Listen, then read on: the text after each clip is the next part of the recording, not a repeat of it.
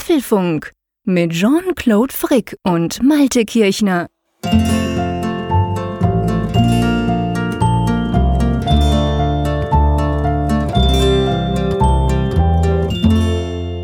Folge 125 des Apfelfunks herzlich willkommen und diese Folge, die fällt in dreierlei Hinsicht völlig aus dem Rahmen, lieber Jean-Claude. Angefangen ja damit, dass ich dich heute nicht in der Schweiz begrüße, sondern in Holland. Genau, an der Nordsee sogar. Ja, die Nordseewelle. die Nordseewelle, genau. Irgendjemand hat uns, hat es auch schon auf Twitter geschrieben, das sei ja cool, quasi der Seefunk statt der Apfelfunk. So was ähnliches machen wir heute. Ich gucke auch im Moment gerade aus dem elften Stock direkt auf die Nordsee, wo große Schiffe draußen vorbeifahren. Das ist natürlich für mich ein ganz besonderes Highlight. Ich würde mal sagen, so eine schöne Kulisse hatte ich zumindest noch nie auch wenn es ja ganz großen Spaß macht, da bei uns unterm Dach oder bei mir unterm Dach in Bern aufzunehmen. Aber es ist natürlich doch ein Unterschied, wenn man gleich aufs Meer sieht. Und was mich ja auch beeindruckt hier in Holland, es ist ja jetzt, wir nehmen das Ganze auf am, hm, da siehst du, ich, ich habe nur meinen Laptop. Dankeschön, da ist nämlich nichts so eingestellt, da sehe ich das gar nicht. 11. Juli, genau. Und die Sonne scheint noch. Das ist völlig verrückt. Die, die geht jetzt dann gerade am Horizont unter. Mein, mein Apartment liegt nach Westen hin. Und ich meine, hey, es ist crazy, es ist 10 Uhr in der Nacht und die Sonne geht erst unter. Das finde ich schon ganz interessant. Aber bei dir, das hast du mir vorhin gesagt, ist es ja ganz ähnlich, gell? Ja, ja, die Tage sind lang in dieser Zeit des Jahres. Das ist wirklich so die Zeit, die ich absolut genieße, weil du einfach wirklich lange Tage hast und es ist wenig dunkel. Ganz im Gegensatz zum Januar und Dezember, das sind also die grausamen Monate des Jahres. Mhm. Ja, das glaube ich ganz genau. Und ähm, ja, was ja auch noch anders ist, ist natürlich das technische Setup. Vielleicht sagen wir das am besten gleich am Anfang. Ich töne sicher ganz anders als sonst. Das liegt einer daran, dass ich ein anderes Mikrofon genommen habe, wieder mein altehrwürdiges Yeti Blue. Das wurde eingepackt, so nach dem Motto, ja, wenn das kaputt geht, ist nicht ganz so schlimm. Und da habe ich aber nicht ganz so viel schönes Audio-Equipment, was ich sonst habe zu Hause. Also mit Popschutz und hinten dran habe ich ja immer noch ein kleines gebastelt, damit es nicht halt. Von dem her töne ich definitiv anders, aber seien wir ehrlich, sonst glaubt uns ja niemand, dass dass ich auch am Meer bin, oder? Genau, das ist der Effektfilter, den du jetzt drüber gelegt hast. Der genau. Nordseefilter. Der Nordseefilter. Ja, kurz zurück nochmal zu den drei Sachen, weshalb wir aus dem Rahmen fallen. Ähm, einerseits ja, wie gesagt, Holland statt Schweiz. Das zweite ist wenn der liebe Jean-Claude an der Küste ist, haben wir ja immer eine Ferienfolge gemacht. Diesmal ist alles anders. Wir machen eine Folge zwar auch so ein bisschen in Ferienstimmung. Ich habe ja auch noch Urlaub. Du hast jetzt gerade Urlaub. Also wunderbar. Wir sind relaxed. Wir wollen alle daran so ein bisschen teilhaben lassen, auch wenn sie vielleicht arbeiten müssen. Aber genau. was anders ist, sonst waren die Ferienfolgen ja immer vorher aufgezeichnet. Das heißt, wir konnten nur ganz begrenzt, eigentlich fast gar nicht aktuelle Themen aufgreifen. Diesmal wollten wir eigentlich auch viel Feedback aufarbeiten, aber es ist ganz anders gekommen. Also wir haben eine lange Tagesordnung. Es gibt viele Punkte, die jetzt ausgerechnet mitten im Hochsommer gekommen sind. Ja, man könnte ja fast sagen, wir haben es vorausgesehen, was natürlich nicht stimmt, aber ähm, es ist tatsächlich so, wir, wir haben uns, in der Vergangenheit haben wir die voraufgezeichnet, das, das ging bestens. Und dieses Mal dachten wir, ach komm, wir machen es doch live, es macht einfach mehr Spaß. Und der Apfelfunk, ihr wisst es, spätestens seit dem Hörertreffen steht ja eben für gediegenen Live-Talk, also für schöne Live-Gespräche. Und darum habe ich gesagt, ja komm, ich nehme, ich packe einfach noch ein Mikrofon ein, weil ich bin inzwischen zum vermehrten Male hier in Holland, das habt ihr vielleicht mitbekommen, ich gehe seit ein paar Jahren hier hin und die Internetverbindung wurde von Jahr zu Jahr besser, die ich hier in meiner Ferienwohnung habe. Demzufolge dachte ich mir, das kriegen wir hin, technisch gesehen und drum machen wir eine Live-Folge, aber es ist schon so, du hast recht, also ich dachte zuerst so, wir sprechen ein bisschen über Schiffe, übers Meer, halt über Ferienthemen, aber es ist ja erstaunlich. Es ist Mitte Juli und wir haben extrem viele ganz aktuelle Themen. Ja, das hatten wir wirklich selten oder eigentlich nie in den letzten Jahren, dass eigentlich in dieser Zeit, wo wir auch in die Ferien fahren, dann so viel dann sich ereignet. Insofern, das passte immer ganz gut zusammen. Diesmal passt es gut zusammen, dass wir es eben anders machen. Und der dritte Punkt, der aus dem Rahmen fällt und ich ziehe das Thema einfach mal vor, weil wir nachher lieber über positive Dinge sprechen wollen, ist, oh. ja, was, erzähl mal, was ist dir denn aus dem Rahmen gefallen? Ach, erinnere mich nicht, es ist zum Kotzen, ich sag's dir, es ist Mittwoch jetzt. Und ähm, ja, ich bin am Montagmorgen um 4 Uhr losgefahren mit dem Auto hierhin, mit Familie. Und am Sonntagabend um 19.30 Uhr, einfach nur, dass ihr so seht, zeitlich doch eher knapp vor den Ferien, sagen wir es mal so, ist meine Apple Watch kaputt gegangen. Und die ist jetzt nicht kaputt gegangen, weil ich sie aus Wut irgendwie an den auf den Steinboden geschmettert hätte. Ich habe sie auf den Schreibtisch fallen lassen, also nicht, nicht ganz sanft gelegt, aber ich würde mal sagen, aus so fünf Zentimetern habe ich sie einfach losgelassen und dann fiel sie so plopp auf den Schreibtisch. Äh, ehrlich gesagt, in den acht Monaten, seit ich die habe, vorher ist sie mir ein paar Mal so richtig runtergefallen, so richtig auf den Tisch oder beziehungsweise sogar auf den Boden. Da ist nie was passiert. Ja, und dann ähm, habe ich die da liegen gelassen, habe was anderes gemacht, nehme die wieder auf und denk so, hä, irgendwas rutscht da dran, guck die an und dann sehe ich, wie sich der Bildschirm äh, abgelöst hat. Man konnte den aufklappen. Das war, ich sage jetzt mal ganz spannend, mal ins Innere einer Apple Watch zu sehen. Klammer auf, die Taptic Engine ist riesig, Klammer zu. Ja, aber die Uhr ist futsch. Und das war, äh, ja, das war ein echter Schock, muss ich sagen. Und das große Problem ist vor allem, jetzt bin ich ohne Apple Watch in die Ferien gefahren. Und lieber Malte, ich sag's dir, ich hab's schon in, im, ich hat, ich hatte schon in der Zeit vorher das Gefühl, aber jetzt kann ich definitiv sagen, die Apple Watch ist bei weitem das wichtigste Gerät, das ich eigentlich nutze. Und es nervt mich am meisten, dass genau dieses kaputt geht. Und ich auch, muss ich auch sagen, genau zu diesem keine Redundanz habe. Seien wir ehrlich, ich habe noch ein Familien-iPad, ich habe zwei iPhones, ich habe diverse andere Smartphones. Ich hätte eigentlich jedes Gerät ersetzen können. Aber nur die Apple Watch habe ich genau einmal. Ja, und die geht jetzt halt nicht. Und da, das ist erstaunlich, wie man sich daran gewöhnen kann, weißt du? Ich, selbst in den Ferien möchte ich eigentlich, dass die mir gewisse Dinge anzeigt. Ich möchte, dass sie meine Schritte zählt. Ich habe mich dran gewöhnt, 2000 Mal pro, pro Stunde auf die Uhr zu gucken, etc. pp. Und das geht jetzt halt alles nicht, beziehungsweise es geht schon.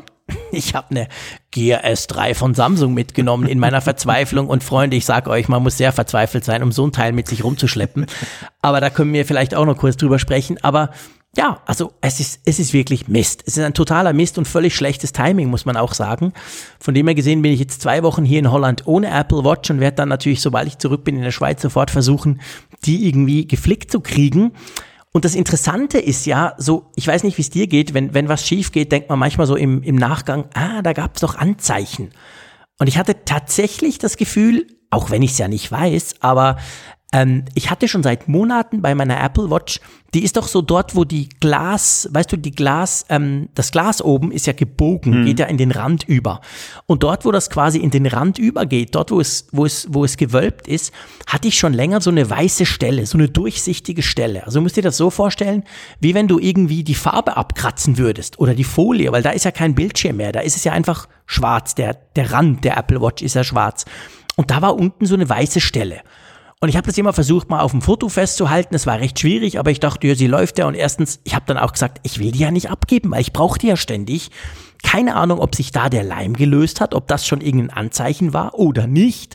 Oder ob es halt nach zweimal richtig runterfallen in den letzten neun Monaten und einmal dann nur ganz wenig.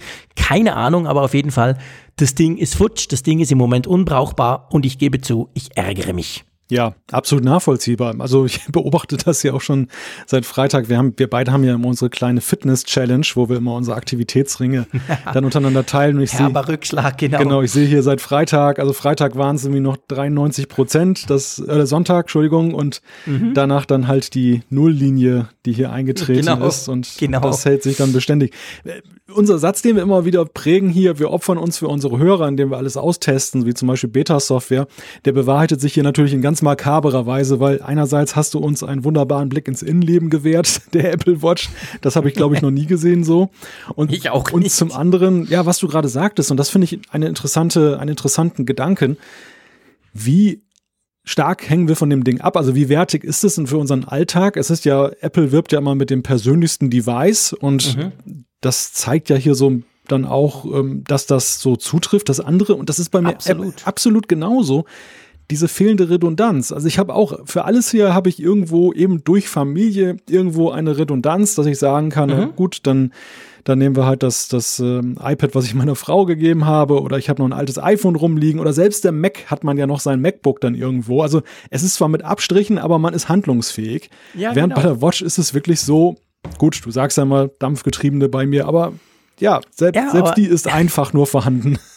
Ja, es ist wirklich, es ist der Punkt. Ich meine, eigentlich ist es ja ein bisschen komisch, seien wir ehrlich, wir Freaks, wir Geeks, wir dürfen das sagen, ein normaler Mensch, wir denken, die spinnen doch, aber ich meine, gleichzeitig, wenn ich jetzt gucke, hier mein iPhone, hier mein MacBook Pro, mein iPad Pro drüben am Tisch, etc. pp. Eigentlich ist die Apple Watch das in Anführungszeichen bitte günstigste Gerät. Also das ist eigentlich das Gerät, das ich ich sag's jetzt mal, noch so verschmerzen könnte im Sinn von, komm, kaufst du dir noch eine zweite. Aber ich wäre ja nie auf die Idee gekommen. Und ich muss dir ganz ehrlich gesagt sagen, ich weiß ja jetzt nicht, was es ist. Das wird mir Apple dann mitteilen, was jetzt genau das Problem war. War es wirklich dieser Mini-Sturz aus sieben Zentimetern? Oder war es quasi die Beanspruchung der letzten neun Monate? Oder war es halt ein Fehler? Kann ja sein, keine Ahnung. Also ich will da auch niemanden irgendwie ähm, jetzt schon mal irgendwie, ich sage ja nicht Apple, ihr Idioten, da ist ein Problem. Definitiv nicht. Aber das Spannende daran ist ja, mir war gar nicht bewusst, ich sag's jetzt mal so, mir kam eigentlich die Apple Watch, nicht nur die Dreier, ich hatte die ja wie du, seit die erste Apple Watch rauskam, die kam mir eigentlich immer total robust vor. Also, seien wir ehrlich, die ist mir auch schon, schon die vorigen Modelle sind mir auch schon mal aus der Hand gerutscht beim, beim, beim Wechseln des Armbands oder was auch immer. Ich hatte jetzt niemals Angst, da könnte was kaputt gehen. Ganz ja. anders beim iPhone, wenn wir das mal ein bisschen runterfällt, oh scheiße, hoffentlich ist da nichts kaputt. Unter Umständen lag ich völlig falsch. Vielleicht sind die Dinger total anfällig. Ich weiß es nicht. Ja, also zumindest finde ich bemerkenswert, an welcher Stelle es bei dir aufgegangen ist, weil ich auch davon ausgegangen bin, dass dieser ganze Körper, dieser Body, dieser Uhr ziemlich un anfällig ist jetzt für irgendwelche ja. Geschichten, dass du auch mit dem Hammer mal draufhauen kannst. Und das eher ja. so, diese, diese typischen Sollbruchstellen sind ja in der Regel Knöpfe, dann das Display genau. allen voran, dass du da eben dir einen Kratzer genau. reinhaust oder es splittert und solche Sachen. Also das habe ich sicherlich erwartet, aber dass da eben da sozusagen der Deckel abfällt und du, ja, und du guckst in das Ding da rein, auch, das ist kurios. Der ist ja auch nicht zersplittert, weißt du? Es ist ja jetzt nicht so, dass du denkst, oh shit, so wie beim iPhone, das ist quasi, da hast du diesen Spider-Screen, also diesen, wo dann das Glas zersplittert, sondern das ist, den konnte ich einfach aufklappen und der sah noch völlig normal aus, von hinten, von vorne, aber das war dann auch gleich der Punkt, wo ich dachte, ja, wahrscheinlich ist es doch nicht nur der Leim. Ich habe es natürlich dann wieder drauf gedrückt und habe gemerkt, anhand der Vibration, die Uhr, die läuft normal, die war auch per Bluetooth connected, die war da, aber der Bildschirm, der war tot. Also da kam gar nichts mehr. Da kam nur noch so ein kleines Flattern zwischendurch, so ein Flimmern, so, so ein lila Flimmern, wenn ich ein bisschen fester drauf gedrückt habe, aber sonst nichts. Also irgendwie, es war jetzt nicht so, dass der Bildschirm quasi abgesprungen wäre, aber noch ging, weil seien wir ehrlich, da hätte ich gleich ein Tape genommen, drum gewickelt und immerhin. Aber das Ding war wirklich tot. Hm. Also keine Ahnung. Aber vielleicht noch, darf ich noch ein Wort zum, zur, zur Konkurrenz sagen, die ich da am Arm ja, trage? Klar. Hey, es ist schon krass, wie verwöhnt wir sind. Es kommt mir so vor, ich darf seit einigen Jahren, dank Apple, darf ich die Mercedes S-Klasse fahren und habe jetzt einen 70er Jahre VW Golf bekommen. Und da fällt einem schon auf, was da in der Zwischenzeit so passiert ist. Und das Krasse ist aber ja, dieses Modell, das ich da habe, das ist die Gear S3 Frontier, heißt die genau. Ähm, die, die, die wird ja verkauft, also die ist ganz aktuell, ganz neu etc. pp. Das ist vom Aussehen her eine runde, relativ große, deutlich größer als die Apple Watch Smartwatch, die also auf dem Papier fast alles kann, was die Apple Watch auch kann, aber in der Realität eigentlich fast gar nichts kann. Es ist ganz schrecklich und es ist vor allem ganz schrecklich, wenn man guckt, wie, wie, wie, wie, weit voraus Apple mit der Smartwatch ist. Kein Wunder tragen alle, die eine Smartwatch haben, eigentlich eine Apple Watch. Weil kein Wunder hat Google ja ihr eigenes Wear-Betriebssystem, das jetzt Google Wear heißt, fast aufgegeben. Es kommt jetzt wieder ein bisschen, auch Samsung weiß man nicht so recht, was sie machen, alle anderen sowieso. Das ist alles Mist. Das ist alles totaler Schrott. Es ist wirklich, es ist unglaublich. Also da kann man Dinge nicht tun, die man sich so wahnsinnig gewöhnt ist, wo man so denkt, ja, aber ey, Freunde, was ist denn das? Habt ihr euch mal überlegt, warum ich überhaupt so eine Smartwatch trage? Also klar, sie kann Schritte zählen, so einigermaßen.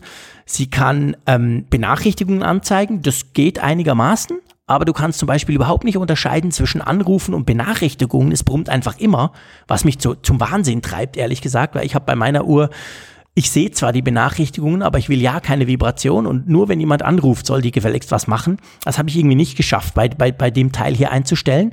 Ja, und die Akkulaufzeit, ich gucke jetzt mal, es ist jetzt Viertel nach zehn in der Nacht, die steht im Moment bei noch 23 Prozent, die war 100 Prozent am Morgen um neun.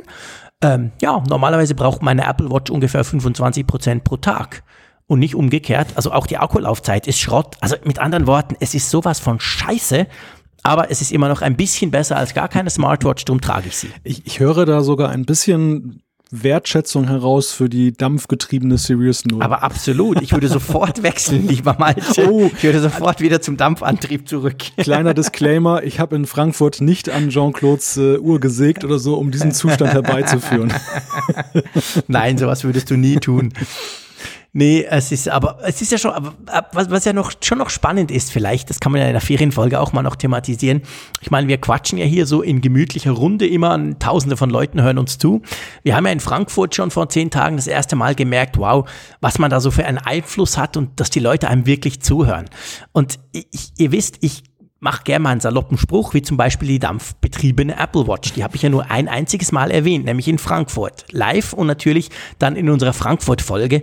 Hey, aber du glaubst nicht, wie viele Tweets ich am Sonntagabend bekommen habe, so nach dem Motto, hey, aber die, Dampf die mit Dampfantrieb funktioniert dann noch. Also es war schon erstaunlich, das haben sich die Leute definitiv gemerkt. Ich gehörte auch dazu übrigens. Ja, ja, klar, du auch.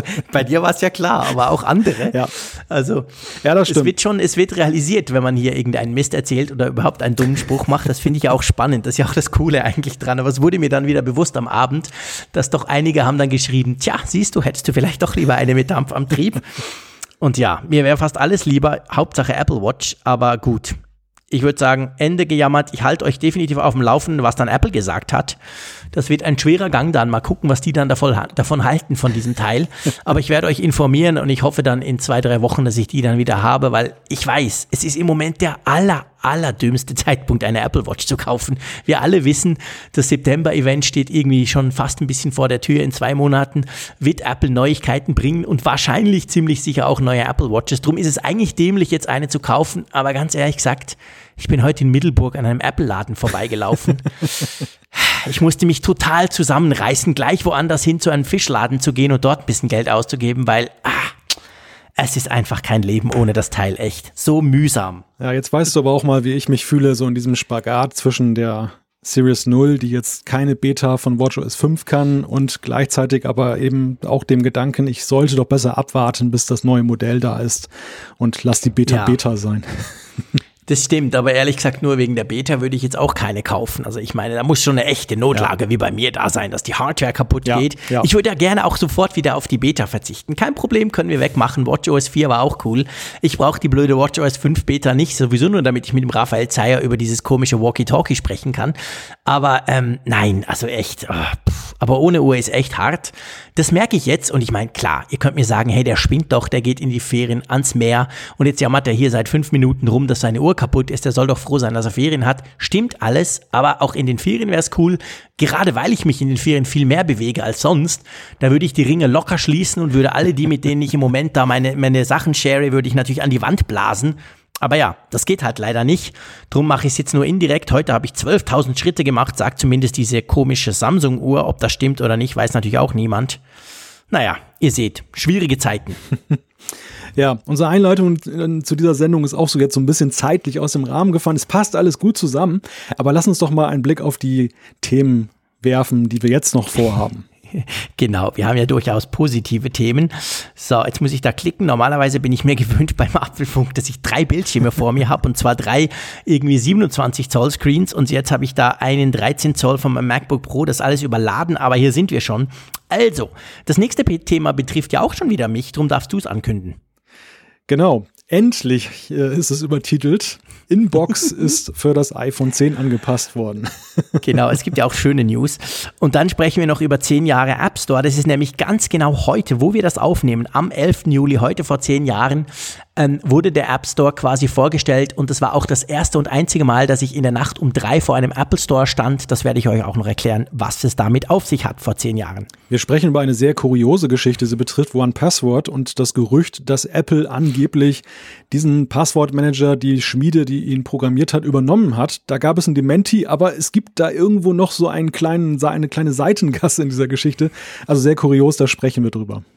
Genau, dann kam iOS 11.4.1 raus. Vorgestern war es, glaube ich, wenn ich mich nicht ganz irre. Mit verschiedenen Verbesserungen, da werden wir drüber sprechen. Dann haben wir angekündigt ja schon, der HomePod soll uns beschäftigen. Ich habe ja zwei HomePods hier zum Test. Jetzt ist Zeit für eine erste Zwischenbilanz. Und ihr wisst immer, wenn der Malte über den HomePod spricht, muss ich über Sonos reden. Da gibt es nämlich genau auch heute wieder News dazu. Das passt ganz perfekt. Welche das sind, erfahrt ihr später. Ein bisschen Beta-Talk gehört zum jedem Apfelfunk dazu. Diesmal geht es aber nicht um die großen Betriebssysteme. Es geht um Siri Shortcuts. Die entsprechende App ist jetzt aufgetaucht über ein interessantes Verfahren und auch sonst werfen wir mal einen Blick darauf.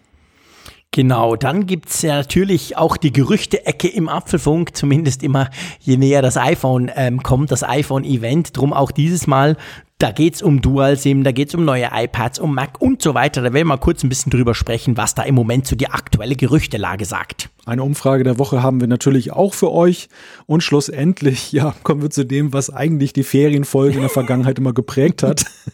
Eieiei, schlechtes Timing. Ja, ja. genau, die Zuschriften unserer Hörer. Wir werden auf jeden Fall eine reinnehmen, egal wie lange das hier dauert. Das machen wir definitiv. Auch die haben noch Platz in der Ferienfolge oder im Apfelfunk 125. Gut, lass uns zum Positiven kommen. Eigentlich sind es alles positive News. Also die, die negative war das mit dem Apple Watch, das haben wir jetzt durch. Ich verspreche euch, ich werde versuchen, nicht mehr zu jammern in den nächsten, wie auch immer, dieser, wie lange dieser Apfelfunk auch dauern, weil aber was mich ja schon gefreut hat, auch wenn es jetzt zumindest wetttechnisch, ihr wisst, ich habe mit dem Mike gewettet, in Frankfurt ging es ja um Inbox, nämlich diese App für den Google Mail Dienst Inbox, die ja bisher noch nicht ans iPhone 10 angepasst war, aber jetzt ist sie das. Und ja, ich kann einfach sagen, ich freue mich. ja, du hast mich ja dermaßen gehypt mit dem Thema, dass ich dann tatsächlich auch an dem Tag, als Inbox jetzt angepasst für das iPhone 10 erschienen ist, es nochmal runtergeladen habe. Ich bin ja kein Echt? Fan von dieser App. Also ich habe sie, ich habe sie ja schon dreimal eine Chance gegeben, sich bei mir zu etablieren. Ich bin so ein linearer Inbox- oder Postbox-Leser. Ich, ich mag es einfach nicht, wenn irgendwelche Programme was für mich gruppieren, weil ich immer irgendwie so diese Sorge habe, etwas übersehen zu können in dieser wunderbaren Ordnung du, bei mir ist genau umgekehrt. Ich bin froh, wenn ich was übersehe. ja, okay. Ich hoffe, etwas zu übersehen, weil ich sowieso zu viele Mails kriege.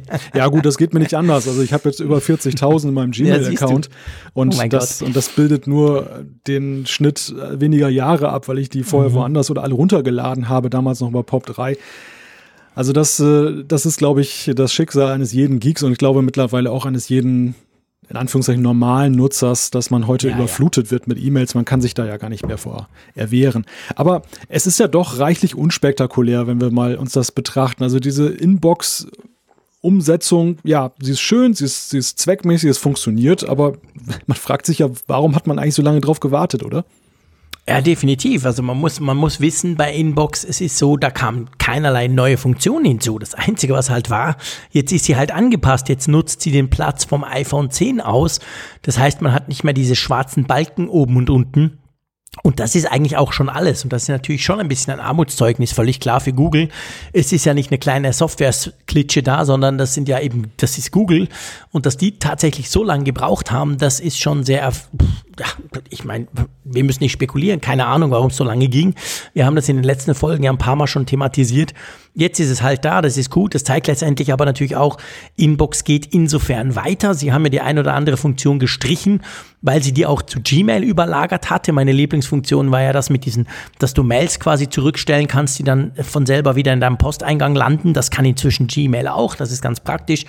Inbox, würde ich mal sagen, lohnt sich noch für genau diese Gruppierungsgeschichten, die du vorhin angesprochen hast, wenn man eben will, ja, ich mache ein Beispiel, ich bin auch Elternratsvorsitzender meiner Schule, von der Schule von meinen Kindern. Da kommen immer wieder E-Mails, da bin ich froh, wenn die schon von Anfang an quasi in die richtigen Gruppen landen und auch entsprechend im Posteingang so, an, so dargestellt werden und so weiter. Also es ist halt so ein bisschen eine Frage der Organisation.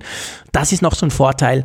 Aber ja, dieses Update, das bringt nichts außer iPhone 10 Unterstützung. Dadurch freut es mich, aber pff, ja, also da hätte durchaus, durchaus auch noch mehr kommen können, vor allem nach so langer Zeit. Ja, aber wie du schon sagtest, es ist halt auch ein positives Zeichen in die Zukunft, dass eben Google dieser App noch eine Zukunft gibt, ja. indem sie halt jetzt diese Anpassung vorgenommen haben, die jetzt zwingend ist für jedes weitere Update. Apple hat ja bekanntermaßen eine Pflicht eingeführt, dass man das iPhone 10 unterstützen muss. Wenn man es nicht macht, dann kann man seine Bestands-App noch eine ganze Weile, sicherlich Jahre drinstehen lassen. Man kann aber keine Updates mehr hochladen. Ja, und das äh, ist dann halt die gute Nachricht, die wir dann da rausziehen aus dieser Angelegenheit. Ganz genau. Also lassen wir es mal dabei. Ich kann es wieder, also ich habe es vorher auch genutzt. Ich bin ehrlich, ich habe die, die, die Inbox-App jetzt seit zehn Monaten im Einsatz mit dem iPhone 10 oder lass es 9 sein und habe mich halt immer ein bisschen geärgert und dachte komisch. Und vor allem das, das Krasse war ja, und ich glaube, das, das war so ein bisschen der Punkt, warum ich gibst du, ich das auch immer auf Twitter und so ein bisschen gehypt habe.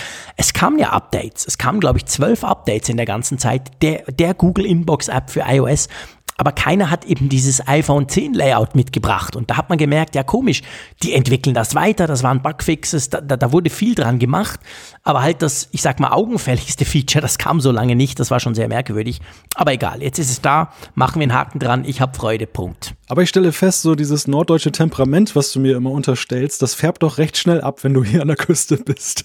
Warum? Ach, ich hätte jetzt eigentlich gedacht, dass du euphorischer bist bei der G Geschichte. Ja gut, einerseits bin ich natürlich immer Anfang der Ferien tatsächlich relativ müde. Das kennen vielleicht die, der ein oder andere Zuhörer auch, dass man so nach einer harten Zeit, wenn man dann Ferien hat, ist man plötzlich ein bisschen müde müde. Und ähm, es stimmt natürlich, wenn wir, wenn das jetzt, wenn wir das jetzt, wann kam das? Am Donnerstag oder so? Na, ich weiß nicht mehr genau. Mhm. Wenn das jetzt natürlich unmittelbar vor dem letzten Apfelfunk oder heute gekommen wäre, dann wäre es schon ein bisschen, dann hätte ich gedacht, ja, jetzt endlich. Und ich habe es ja auch auf Twitter entsprechend abgefeiert. Ich wurde auch übrigens von unglaublich vielen Leuten darauf aufmerksam gemacht. Das war echt süß. Also ganz, ganz viele Apfelfunk-Hörerinnen und Hörer haben mir Tweets geschickt, gesagt, hey, das ist doch was für den Jean-Claude, der spricht doch immer von Inbox. Hier ist das Update. Also ich habe es tatsächlich durch Tweets von euch gemerkt und nicht, nicht selber selber oder irgendwie in meinem Newsreader gelesen, sondern weil ihr mich darauf aufmerksam gemacht habt. Das war schon cool. Aber ja, also eben, eigentlich ist es ja etwas, wo man gar nicht so euphorisch sein kann, wenn man ein bisschen drüber schläft, wenn die ehrlich sind. Also von dem her gesehen, ja, was soll man dazu sagen? Das stimmt. Ein, ein würdiges Ende für ein Dauerthema im Apfelfunk. genau. Wir können genau. euch versprechen, dass es jetzt völlig überbewertet. Genau. genau. Wir sprechen nicht mehr über Inbox. Keine Rolle mehr spielen wird. Das, das nächste Thema wird uns hoffentlich noch lange begleiten, denn da ist ja hoffentlich oder definitiv im Moment kein Ende in Sicht, aber es gibt einen, einen Meilenstein, der erreicht wurde. Der App Store wird zehn Jahre alt oder ist besser gesagt zehn Jahre alt geworden. Wir haben ja heute den 11. Juli. Der Tag der Tage war der 10. Juli 2008. Das war der Tag, als Apple den App Store mit 500 Apps startete. Ja, und heute gibt es ja ein paar mehr. Ja, es gibt das eine oder andere mehr. In, sind Millionen geworden, das stimmt. Es ist ja eigentlich spannend. Man kann sich seien wir ehrlich, man kann sich eigentlich eine Zeit ohne den App Store oder man kann sich, sagen wir es anders, ein Smartphone ohne den App Store heute gar nicht mehr vorstellen. Nein. Ich meine, das, was das Smartphone eigentlich ausmacht, klar, Design, Kamera, schöne Sachen, alles toll, aber seien wir doch ehrlich, das, was wirklich das Spezielle dran ist und das, was wir auch alle tun, wenn wir ein neues iPhone zum Beispiel kaufen, wir hauen unsere Apps drauf. Wir, wir personalisieren unser Smartphone, dass wir am Schluss das haben, was wir wollen, mhm. die Apps, die wir nutzen und das geht alles nur durch den App Store. Also eine ja. Zeit vor dem App Store, das, also, pff, kann ich mir eigentlich gar nicht vorstellen. Ja, da sprichst du einen ganz wichtigen Punkt an. Also man kann ja sehr viel Revolutionäres da in der Geschichte des App Stores entdecken. Angefangen damit, dass man eben sagt, da sind ganz neue Berufe und Erlösmodelle entstanden. Wobei auch da gibt es ja immer wieder ein kleines Aber. Und ähm, generell, was das auch letztendlich für die smarte Welt bedeutet hat, dass man eben Apps entwickeln kann. Viele Dienste wären ja ohne App undenkbar. Also vieles, was unseren Alltag heute beeinflusst und angefangen mit den sozialen Netzwerken, hat ja was damit zu tun, dass es Apps gibt. Zuallererst ist es aber eigentlich die Revolution gewesen damals, dass man sein Smartphone, sein Gerät richtig ja, personalisieren konnte. Also man konnte dem wirklich eine, eine individuelle Note geben, was man früher, klar, man konnte bei den Nokia-Handys hatte man diese Flip-Cover, da konnte man irgendwie die nett bunt äh, machen, aber genau. du, du, konntest halt softwaretechnisch nichts machen. Also ein, ein äh, Handy war im Grunde genommen wie das andere, bis auf Kleinigkeiten. Und mit den Apps muss mhm. man ja sagen, es gibt ja nicht ohne Grund diese Homescreen-Sammlung, wir selber haben es ja auch auf unserer apfelfunk.com, mhm. wo man einfach auch so ein bisschen den Ausdruck einer Persönlichkeit eben sehen kann. Was interessiert stehen, was ist demjenigen wichtig in, im Leben und so. Also ein Homescreen verrät ja schon eine ganze Menge über die Menschen.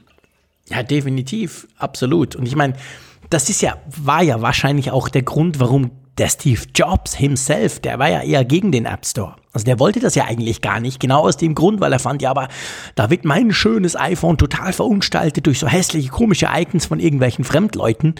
Und ähm, das dürfte auch eine der wenigen Dinge gewesen sein, wo er sich definitiv drin getäuscht hat, was den Erfolg anbelangt, oder? ja, es war ein milliardenschwerer Irrtum, das genau. darauf nicht setzen zu wollen. Aber Apple hat da ja nun die Kurve gekriegt und ja, sie sind ja auch, was witzig ist, sie sind ja vom Totalverweigerer zum totalen Befürworter des App Stores geworden und sind ja auch mhm. damit in die Geschichte eingegangen. Also der App Store, der Begriff App Store, der wird ja auch gerne verwendet, wenn man Android meint. Der, der Begriff Play Store mhm. hat sich zwar unter Android-Nutzern insgesamt eingebürgert, aber man muss ja schon sagen, also gerade der weniger technikversierte Nutzer, äh, der gebraucht ja gerne das Wort App Store lieber als jetzt eben irgendwelche anderen Namen, die es da gibt. Ja, definitiv. Also App Store ist eigentlich fast schon ein bisschen ein Gattungsbegriff geworden. So wie Tempo für, für Taschentücher steht oder andere Dinge, ist der App Store einfach, das sind die Apps, die man sich auf sein Smartphone laden kann, egal ob das jetzt ein iPhone ist oder ein Android-Smartphone, aber äh, äh, richtig gesprochen muss man sagen, der App Store ist der von Apple und eben der von, von Google, der heißt halt Play Store. Play, keine Ahnung, warum die den damals Play genommen, das tönt für mich nach wie vor immer so nach Spielen, wie man da nur Spiele runterladen konnte, runterladen konnte. Aber das stimmt ja gar nicht. Aber anyway, er war ja auch ein bisschen später. Also Apple war da definitiv Vorreiter mit der einfachen Art. Ich meine, wir müssen, wir müssen ehrlich sein. Du hast vorhin Nokia angesprochen. Es gab ja auch bei den Nokia Smartphones eine Möglichkeit, Apps über den PC, über irgendeine Software kompliziert runterzuladen und zu installieren. Von dem her war, war ja Apple nicht der Erfinder der Möglichkeit, Apps auf Smartphones zu installieren. Aber sie haben quasi die Möglichkeit so einfach gemacht, dass es eben jeder, inklusive meiner Großmutter, konnte, da einfach eine App zu installieren und die unter Umständen auch zu kaufen. Ich glaube, das war das Revolutionäre, oder? Ja, ja, definitiv. Also sie haben es einfach für den Nutzer oder vom Nutzer aus gedacht. Und das ist der revolutionäre Ansatz, um das Wort nochmal überzustrapazieren, dass sie dann eben auch dann diese, durch diese Vereinfachung dem Ganzen einen enormen Schub gegeben haben. Man muss es auf der anderen Seite sehen, für die Entwickler war es ja am Anfang gar kein Zuckerschlecken, irgendwas da in den App Store reinzustellen. Also angefangen damit, dass die Entwicklerwerkzeuge, ich erinnere mich an meine erste iPhone-App, die ich so um die um 2010 programmiert und hochgeladen habe. Das war eine mittlere Katastrophe für den Laien, da sich hineinzufinden in diese Umgebung, auch iTunes Connect und was da alles dran hing. Das hat sich über die Jahre deutlich auch verbessert. Also Apple hat ja auch über die Jahre dazugelernt, hat vieles aus Entwicklerperspektive deutlich verbessert. Aber zu der mhm. Zeit war es wirklich so, es war kein Vergleich, wie einfach es auf der einen Seite für den Nutzer war, eine App runterzuladen, aber wie mhm. saumäßig kompliziert und mit welchen Hürden behaftet es für Entwickler war, da irgendwas reinzustellen. Erst recht, wenn er noch Geld damit ja. verdienen wollte, weil dann waren noch diese ganzen Steuerformalitäten in den USA, da brauchte man irgendwie so einen grünen Passierschein, wie im Asterix-Film. Es war ganz kompliziert am Anfang. Und das hat sich über die Jahre, Gott sei Dank, deutlich verbessert. Und ich denke, auch das hat damit dazu beigetragen, dass diese Umsatzsteigerung auch dann noch enorm gekommen ist. Es ist nicht nur das Nutzerinteresse, Apple hat es auch für mhm. die Anbieter nochmal äh, ja, vereinfacht. Ja. ja, definitiv. Eine Frage, die mir in den letzten Tagen immer wieder gestellt wurde, ich habe natürlich anlässlich dieses ähm, Jubiläums auch den einen oder anderen Radiobeitrag gemacht. Wie sie, was denkst du, wie, wie geht der App Store weiter? Wo siehst du den App Store in zehn Jahren? Es war ja so, dass viele schon, wir haben da auch schon von, ich glaube, es war Jahr, ungefähr vor einem Jahr, es gab ja mal so eine Zeit, wo man so ein bisschen gedacht hat, ja, das mit den Apps, das ist langsam, kommt zu einem Ende. Wir haben jetzt nur noch Web-Apps oder andere Lösungen. Wenn ich mir so den App Store angucke, habe ich das eigentlich nie unbedingt das Gefühl. Ähm, Alternativen sind irgendwie auch noch nicht am Horizont sichtbar. Was denkst du, wo, wo, wo geht das hin? Da stellst du mir jetzt natürlich die komplizierteste aller Fragen, die man jemandem ja, stellen kann. Die ich ja selber auch nicht beantworten kann, genau. ja, also es ist, es ist definitiv so, dass, dass die Geschichte des App Stores, so sehr sie eine Erfolgsgeschichte in der Vergangenheit war, so unberechenbar ist sie eben mit Blick auf die Zukunft. Es, es mhm. sind ja einige Luftblasen oder Seifenblasen zerplatzt, angefangen eben damit, was ich vorhin erwähnte, dass eben auch der kleine Mann dort dann relativ schnell zum Großverkäufer von Software werden konnte. Wir wissen von vielen Entwicklern, dass das halt nach einer großen Euphorie am Anfang dann häufig so abgeflacht ist, weil doch so eine kostenlos Mentalität dann bei den Nutzern da ja. ist, dass man dann schwerlich davon leben kann. Es hat sehr viel Marktkonzentration stattgefunden. Es ist auch so, dass wir, glaube ich, heute mehr als noch vor ein paar Jahren große Namen, also etablierte Namen aus der Softwareindustrie dort sehen, im Gegensatz zu eben so ja, Einzelnamen jetzt, Einzelprojekten. Ja. Das hat sich verlagert. Die Großen haben es ja erst nicht so wirklich Total. ernst genommen. Die, die haben lange ja, genau. gebraucht, um nachzuziehen. Auch viele Spieleentwickler hat man ja lange mhm. nicht gesehen. Heute sind sie alle da, von Nintendo über Electronic Arts und so weiter. Und also da, da hat viel, da hat viel Veränderung stattgefunden. Es hat sich ja auch dahingehend verändert und da kann man auch mal drüber sprechen, so über die Schattenseiten des App Stores. Apple macht sehr viel Profit ja auch mit diesen In-App-Geschichten. Und diese In-App-Geschichten mhm. muss man ja sagen, in manchen, in mancherlei Hinsicht sind sie halt wie Shareware, dass du erstmal die Software testest und kaufst dann dazu. Aber manchmal sind es ja auch schon so ziemliche Geldschneidemaschinen, gerade was so diese Spiele-Geschichten angeht, oder? Ja, ist die Hölle. Also seien wir doch ehrlich. In-App-Käufe sind großmehrheitlich ein totaler Mist. Und damit meine ich jetzt nicht die Möglichkeit in, ich sag mal, in meiner Lieblings-Twitter-App irgendwie Menschens äh, freizuschalten, einmalig, kaufe ich was, zack. Das, das finde ich, die Idee ist okay.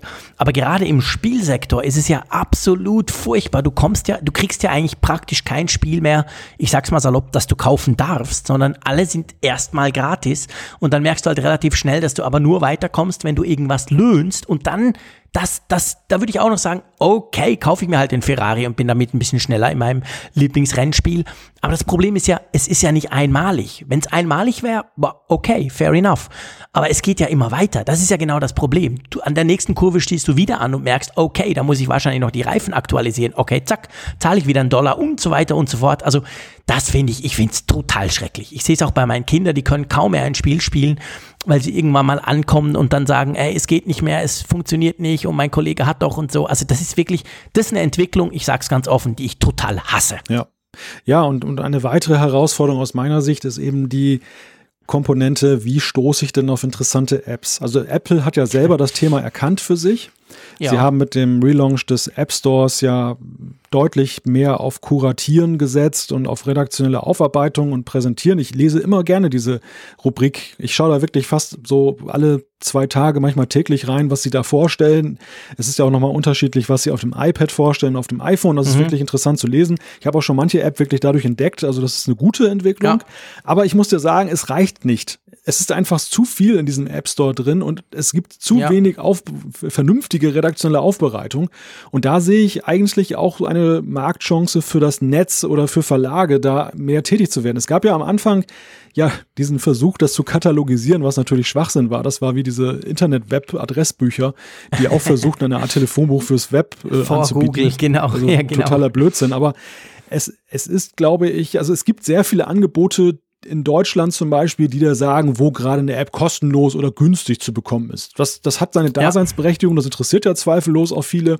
Aber für mich ist das eigentlich weniger interessant als die Frage, dass ich wirklich auf so Juwelen stoße und dass die jemand für mich halt auswählt, rezensiert und so weiter, dass ich nicht diese Arbeit habe, mich durch Abermillionen von Apps zu wühlen, um mal irgendwie ja. unter sehr viel Punkt, Punkt, Punkt Gold zu finden. Und Aber denkst du nicht, äh, sorry, wenn ich ja. da reingrätsche, denkst du nicht, dass gerade mit iOS 11 noch gerade die Kurve gekriegt, ähm, dass das besser wurde?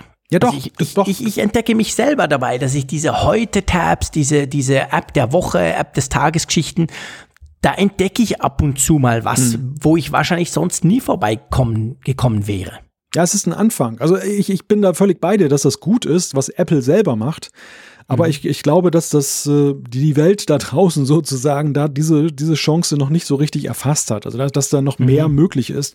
Und dass eigentlich ja. dieses, dieses Pathfinding durch den App Store, dass das eine, eine Geschichte ist, die für die Zukunft von immer größerer Wichtigkeit sein wird um das mhm. da noch ein bisschen voranzubringen. Das, das ist das gleiche im Grunde genommen wie mit den Podcasts. Es ist halt, es ist in den letzten Jahren eine wunderbare, vielfältige Landschaft entstanden. Es sind unglaublich tolle Dinge da drin. Es ist aber natürlich auch viel Müll da mit reingekommen. Diesen, ja. diesen Füllfunk gibt's da eben auch. Und ja, so, so sehr Apple sich bemüht, eben durch seine Mechanismen des Filterns, dass sie zum Beispiel alte 32-Bit-Apps aussortieren, dass sie bestimmte andere Apps nach bestimmten Kriterien irgendwann mal rausschmeißen, so sehr ja. ist es doch nach wie vor so, dass es einfach ein Wust ist. Und diese, dieser Today-Tab, das, wie gesagt, das ist so die wirklich, die, die, ein wunderbarer Anfang, ein, ein mustergültiges Beispiel. Aber ja. mehr wäre noch wünschenswert. Ja, das stimmt ich, ich überlege gerade, und darum bin ich jetzt gerade so ein bisschen still gewesen, ich überlege gerade, wie man das realisieren könnte, weil ich glaube, das Problem ist ja schon auch eben diese schiere Masse, diese Millionen von Apps, die es da gibt, wo sicher ganz viel Schrott gibt, klar, aber es gibt eben wahrscheinlich auch ganz viele super tolle Perlen, die Frage ist halt, wie entdeckst du die? Ich meine, das ist natürlich auch die Frage, die sich Apples, ich sag mal, Content-Team im App Store sicher auch stellt. Ich habe auch oft das Gefühl, es ist ja jetzt nicht unbedingt so, dass da die kleinen Unbekannten hervorgenommen werden. Mhm. Es gibt schon so ein bisschen, wenn man guckt, sind es dann, ja, wenn halt ein Spieleentwickler, der der irgendwie mal einen Apple Design Award gewonnen hat, wenn der ein neues Spiel bringt, ist das ziemlich schnell, ziemlich wahrscheinlich dann irgendwann mal so ein Top-Pick dort aber es ist halt einfach schwierig in der Masse, oder? Ja, aber du, du hast es gerade schon richtig angesprochen, diese Zweiteilung, die wir ja auch jetzt noch im App Store vorfinden. Wir haben einerseits dieses Today-Tab. Ich sag mal, das sind die Premium-Geschichten. Das sind ja teilweise mhm. wirklich auch Entwicklerporträts, die sie manchmal machen, die ich mit großem Interesse lese. Kürzlich gab es auch über irgendwelche Jugendlichen, die Apps programmiert haben, solche Geschichten da mit Bild ja. und alles. Und das ist wirklich sehr lesenswert und toll aufbereitet.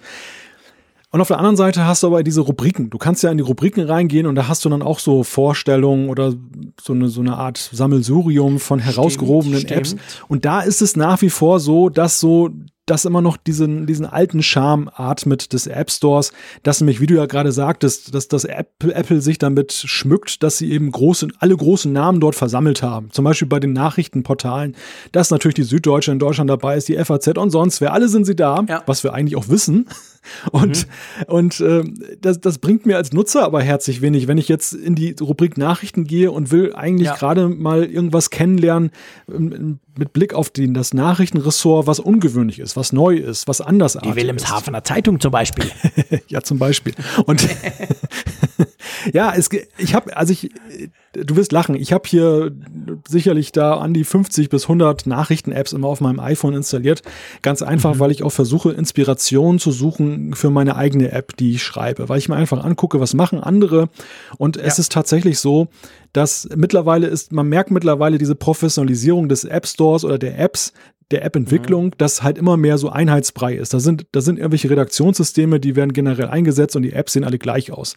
Vor ein paar Jahren hatten wir wirklich noch sehr wagemutige und manchmal sehr andersartige Ansätze, eine App zu realisieren. Und du konntest dann aus dieser Vergleichsschau auch unglaublich viel für dich herausziehen, wo du gesagt hast, hm, das ist innovativ, das ist klasse. Ja. Und ja das, wie gesagt, könnte ich mir gut vorstellen, weil ich glaube, dass das da irgendwo noch schlummert. Aber es sind ja gerade eben diese Independent-Entwickler, die es meistens heute machen. Halt nicht. Ja, und genau, nicht mehr die genau. großen Häuser, die jetzt irgendwelche ja. Standardstudios, Programmierstudios dann beschäftigen, ja, die dann eben stimmt. die Innovationen bringen.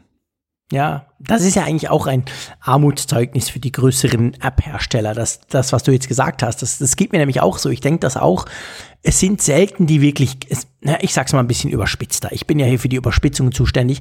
Es ist eigentlich nie so, dass die ganz großen Studios was wirklich äh, Geniales rausbringen. Es ist dann eher oft so, dass die Vielleicht jetzt nicht die Einmann-Klitsche, der, der Einmann-Programmierer, der erst gerade angefangen hat, aber dass dann so, so, ja, halt Entwicklerstudios, die vielleicht 10, 20 Mann haben oder so, die dir plötzlich was machen, wo du denkst, wow, das ist genial. Wie zum Beispiel One Password, wir kommen nachher dann gleich dazu oder so. Das sind ja nicht die ganz großen. Und, und da kommt, finde ich, auch extrem viel Innovatives, Spannendes. Aber die Chance, dass man es findet, da gebe ich dir recht, das ist doch eher schwierig. Das könnte man denn sagen, jetzt so vielleicht zum Abschluss von diesem Thema App Store, könnte man sagen, er ist quasi so auch so ein bisschen ein Opfer seines Erfolgs geworden, der App Store. Ja, Erfolg bringt neue Probleme mit sich. Also am Anfang ist es halt, dass du erstmal ins Rennen kommen musst und, und dich beweisen musst als Feature. Das ist dem App Store fulminant gelungen, aber mit der Größe sind halt ganz neue Probleme erwachsen. Und es ist ja auch jetzt nicht so, dass Apple sich dieser Probleme nicht bewusst ist. Natürlich sagen sie das jetzt nicht, auch zu ihrem Jubiläum sprechen sie nicht die Nachteile mhm. oder die nachdenkenswerten Themen an, sondern loben sich natürlich ja, klar, in einer riesigen natürlich. Pressemitteilung da selber und lassen tausend Entwickler zu Wort kommen, die auch dann sagen, wie toll dieser App Store ist, was er ohne Zweifel ist. Aber mhm. Apple selber, das haben sie ja gezeigt, Beispiel jetzt eben die, die neue Gestaltung des App Stores, aber verschiedentlich auch immer wieder, dass sie ihre Regelwerke angepasst haben, dass sie verschiedene Maßnahmen ergriffen haben.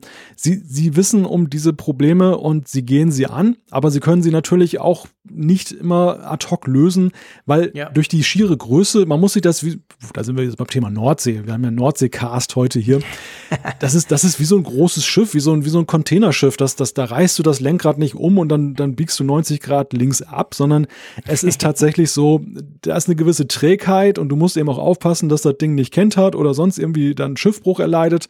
Und ähm, ja, je größer so ein Ungetüm ist, desto härter sind die Einschnitte, wenn du plötzlich etwas änderst. Ja, ja, das ist definitiv richtig. Man muss das, man muss das vorsichtig machen.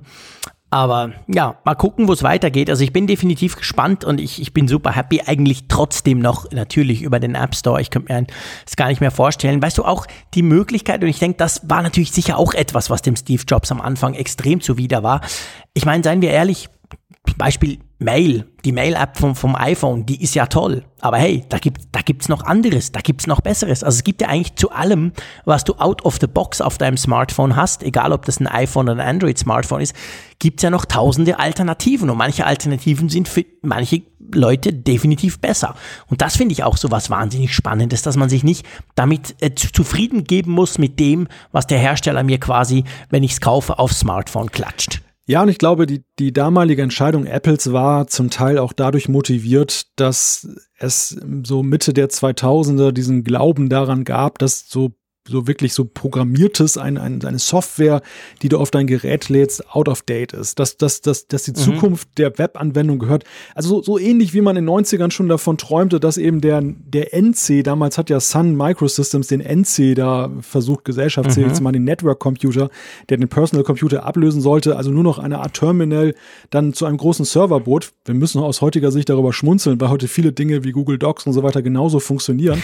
ja, Aber stimmt. man kann sowas nicht mit der Brechstange durch durchsetzen. Und es ist eben auch so gewesen, dass in den 2000ern dieser Glaube, dass alles sich künftig im Web abspielt. Einerseits gab es dann bei den ersten iPhones noch nicht die entsprechende Mobilfunkverbindung, um das auch wirklich dann vernünftig oh, ja. abzubilden. Das war also seiner Zeit viel zu sehr voraus zu sagen, Web-Apps sind das Mittel der Wahl. Das zweite ist, dass auch eine Web-App, auch im Jahre 2018, auch mit LTE und all diesen wunderbaren Dingen, die wir heute haben, nicht immer dann die beste Alternative ist. Dass es aber sehr wohl eine Alternative sein kann, denn wir haben ja auch gesehen, dass ja durchaus auch Sachen, die im App Store erst gelandet sind, über kurz oder lang ins Open Web zurückgegangen sind, einfach weil es praktikabler ist. Ja, ja, definitiv, klar. Das ist, das ist genauso. Also heute ist ja oftmals, zumindest bei, bei großen, ja, ich nehme jetzt halt mal Google als Beispiel, ich nehme noch mal kurz Inbox als Beispiel, zum Beispiel, es gilt natürlich auch für Gmail oder so, oder eigentlich für alle anderen Google-Dienste, da ist es ja auch so, du hast schöne Apps auf dem Smartphone, die funktionieren ganz wunderbar, die haben natürlich zum Beispiel einen Offline-Modus, die haben ein paar Funktionen, die du sonst vielleicht nicht hast, aber letztendlich kannst du alles das auch im Web brauchen.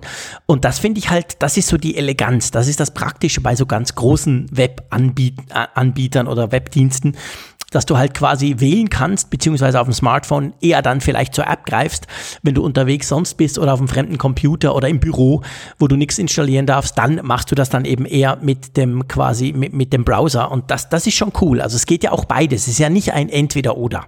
Richtig, genau. Gut, lass uns zum nächsten Thema kommen. Da stellt sich nämlich definitiv die Frage, ob es ein Entweder-Oder ist oder in welche Richtung das es sich eventuell bewegen könnte. Wir sprechen über One Password, den, Klammer auf, in, in meiner Meinung, Klammer zu, besten Passwortmanager, den es überhaupt gibt. Und um den gibt's jetzt, ja, ich sag mal, ziemlich Wirbel in den letzten paar Stunden beziehungsweise zwei Tagen.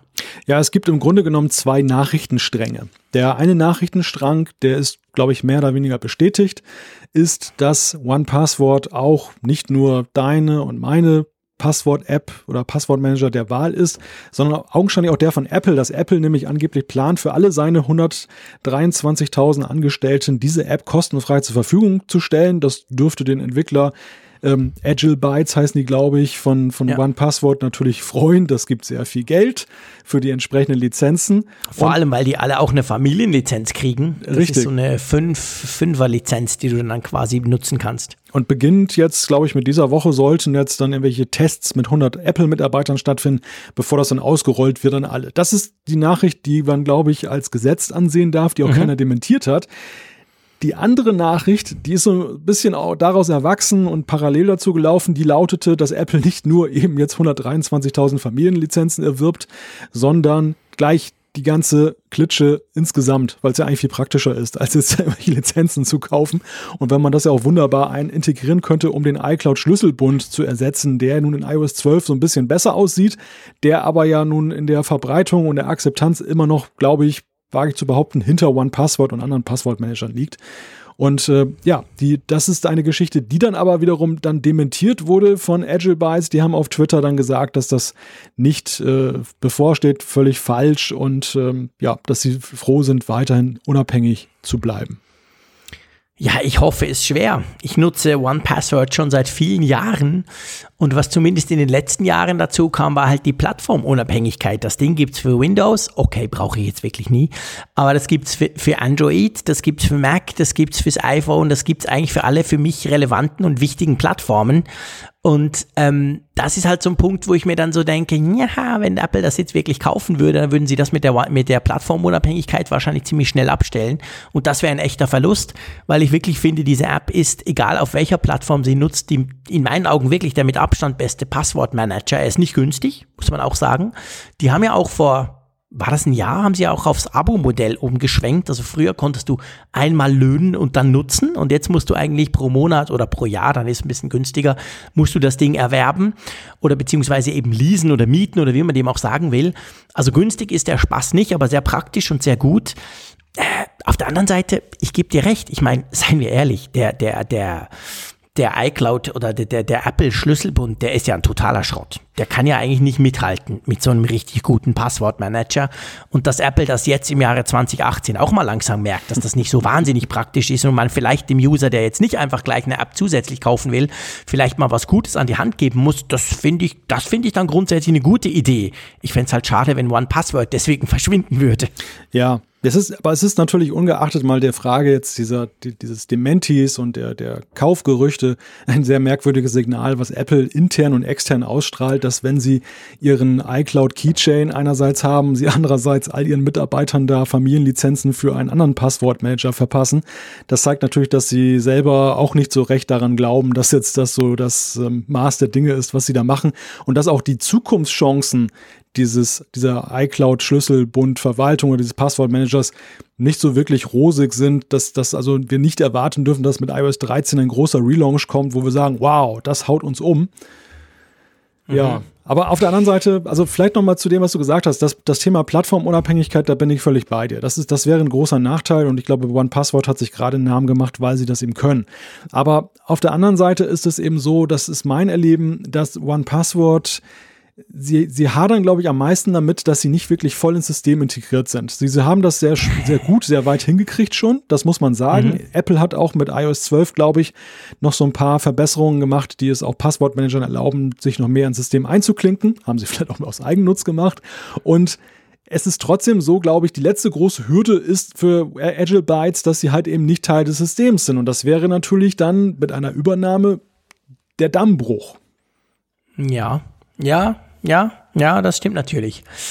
Das, das ist so, ich meine, äh, man muss auf der anderen Seite sagen, Apple kauft, glaube ich, 15 bis 20 Firmen pro Jahr. Die meisten von denen kriegst du gar nichts mit, weil das irgendwelche kleineren Firmen sind, und sehr oft wandern ja dann quasi gewisse Sachen, einerseits die Programmierer, aber andererseits eben auch gewisse Ideen, dann tatsächlich in die Betriebssysteme rein. Ich meine, das, das prominenteste Beispiel aktuell ist ja jetzt das, was wir nachher noch dann besprechen werden, nämlich diese Siri Shortcuts Geschichte da in iOS 12, die ja ganz klar aus einer Workflow-App rauskam, die sie ja dann gekauft haben. Also solche Dinge passieren immer wieder. Drum, ich frage mich halt einfach so ein bisschen bei diesem Gerücht, Malte, also ich sag dir ganz ehrlich, ich habe das Gefühl, Apple hat beschlossen, seine Mitarbeiter mit One-Password auszustatten. Auch einfach aus der Überlegung raus, hey Freunde, Passwort-Security ist wichtig, Passwortsicherheit ist extrem wichtig. Und seien wir ehrlich, ich glaube, Apple selber geht ja auch nicht davon aus, dass der, dass der iCloud-Schlüsselbund irgendein Ersatz für einen echten Passwortmanager ist. Ich meine, im Browser etc. pp. Bei vielen Dingen kannst du den nicht so richtig brauchen. Und vielleicht war es ja nur diese Meldung. Und alles andere, ja, dann kaufen die das doch sicher das haben sich irgendwelche tollen Journalisten ausgedacht. Ja, so kommt es mir ein bisschen vor. Ja, es gründet ja angeblich darauf, dass äh, bei einer, ich weiß gar nicht, beim Gespräch, was der, der Geschäftsführer von Agile Bytes mit irgendjemandem geführt hat, dann die Worte Kauf durch Apple gefallen sind, was natürlich eine ziemlich vage Grundlage ist, um daraus zu deuten, dass sie gleich durch Apple gekauft mhm. wurden. Also vielleicht liegt die Wahrheit da tatsächlich in der Mitte, wie du sagst, dass dann ein bisschen übereifrige Journalisten dann das, die Nachricht einerseits aufgenommen haben, andererseits diesen Gesprächsfetzen irgendwo gehört und gelesen oder gehört, ja, niedergeschrieben haben und dann wurde eins und eins zusammengezählt. Ja, das ich meine, dieses Dementi lässt ja wenig Spielraum. Agile Bytes, die würden ihre gesamte Glaubwürdigkeit verspielen, wenn sie jetzt dann in einem Dementi so klar sagen, dass es nicht der Fall ist und dann irgendwie drei Wochen später äh, verschwinden sie aus den App Stores oder. Ja gut, es kann ihnen egal sein, weil dann sind sie sowieso weg, wenn Apple sie kauft. Also dann ist eigentlich egal, ob sie noch, ob sie noch glaubwürdig sind oder nicht, dann sind sie einfach weg und dann übernimmt Apple.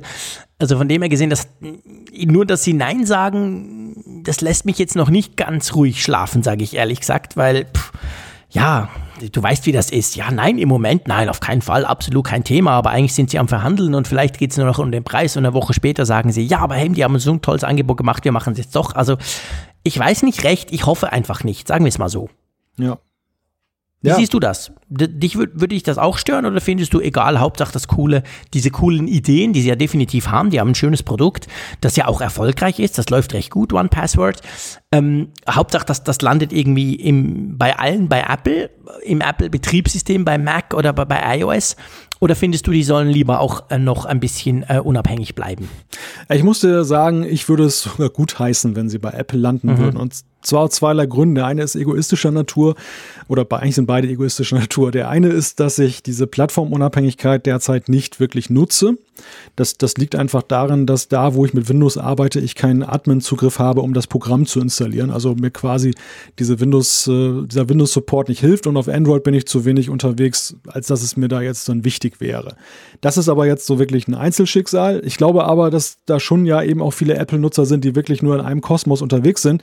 Und falls du noch irgendwie so eine Art, ja, ja gut, Web-Oberfläche ist ein bisschen blöd wegen der Sicherheitsaspekte, aber äh, da, dass du eben, dass, dass viele eben dann doch letztendlich damit auch sich zufrieden geben könnten, wenn es nur bei Apple wäre. Das ist das eine. Das zweite, was ich mit ein bisschen Argwohn in letzter Zeit sehe, und da sind wir wieder bei dem Thema Verdienstsituation im App Store ich mag dieses Abo-Modell nicht. Ich bin, ich habe das damals für teures Geld habe ich mir die App gekauft, sowohl für den Mac als auch für fürs iPhone und es war es mir auch wert. Da habe ich gar nicht, gar nicht mit der Wimper gezuckt, weil ich einfach festgestellt habe, dieser Passwortmanager ist cool und ich hätte auch sicherlich mir überlegt, wenn es da neue Versionen gegeben oder ja, die hat es ja gegeben, aber wenn es sie gegeben hätte mit der Möglichkeit, dann eben auch dann nochmal neu zu kaufen, ich hätte das Geld wahrscheinlich investiert, so wie bei Tweetbot jetzt auch, wo ich auch gesagt habe, ich finde einfach diese Software so gut, ich will sie weiter unterstützen und die Entwickler brauchen unsere Hilfe, also mache ich's. Und dieses Abo-Modell, ich finde es wirklich so teuer, dass das so mich hat schon überlegen lassen, ob es nicht auch vielleicht mal Zeit wäre, eine Alternative in Betracht zu ziehen. Und das, das wäre natürlich so der, das Allheilmittel, dass eben einerseits die Leute, die es entwickelt haben, auf ihre Kosten kommen und auf der anderen Seite ich nichts bezahlen muss, wenn Apple es dann eben dann übernimmt, weshalb ich jetzt den Gedanken gar nicht mal so schlimm finde. Ja, ja, das hat was. Also bleibt mal abzuwarten, mal gucken. Aber ja, ich bin so ein bisschen hin und her gerissen. Das, was du sagst, das hat natürlich Hand und Fuß. Da, da bin ich deiner Meinung. Wenn ich quasi für das Produkt nichts mehr zahlen muss, bin ich, bin ich auch nicht traurig. Und da müsste ich mir halt dann ähm, unter Android umsehen, beziehungsweise ja, das Problem ist halt, du kannst deine Passworte eigentlich nur in einem System managen, nicht in zwei. Das wird dann unglaublich kompliziert.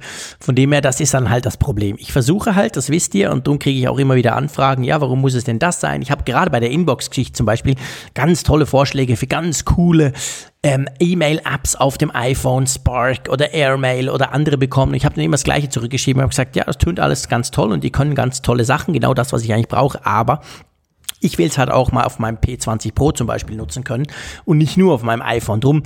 Aber es stimmt natürlich schon grundsätzlich, das Ding ist recht teuer. Das stimmt. Ich finde nach wie vor, es ist es wert. Vor allem, weil man es jetzt eben auf allen Plattformen nutzen kann und nur noch einmal zahlt. Also für den Multiplattform-Nutzer, wie ich das war, komme ich jetzt eher günstiger davon, das muss ich ganz klar sagen, als das vorher der Fall war. Aber für den, der natürlich einfach auf Mac oder vielleicht noch auf iPhone und dann war, war, war vorbei, nicht mal noch vielleicht auf iPad, der das gemacht hat, der zahlt jetzt mit diesem Modell, das Sie jetzt gewählt haben, seit ein, eineinhalb Jahren, zahlt er tatsächlich mehr. Mal gucken, ich denke, wir werden es mitkriegen, wenn da was passiert, weil gut möglich, dass ja dann jetzt im Sommerloch dann irgendwann doch mal noch heißt, ja doch, wir sind jetzt doch verkauft worden, oder? Ja, warten wir es mal ab. warten wir es mal ab, genau. Nicht mehr warten müsst ihr auf iOS 11, 11 4.1. Interessiert mich nicht, habe ja iOS 12 auf Produktivgerät. Aber ähm, ja, da kam jetzt ein Update drauf. Ähm, was bringt denn das? Warum, warum sollte man das trotzdem installieren? Das dürfte ja vielleicht, sorry, wenn ich da rein, das dürfte vielleicht eines der letzten iOS 11 Updates sein. Oder meinst du es noch ein bisschen zu früh gesagt? Man soll niemals nie sagen, bei den vielen Punkt-Releases, die wir unter iOS 11 Malte gesehen haben. rettet sich mit einer Plattitüde. Ja, also das vergangene Jahr war ja nun geprägt durch viele. Punkt-Releases. Stimmt. Letztes Jahr hätte ich dir wahrscheinlich gesagt, das ist definitiv das letzte Mal gewesen.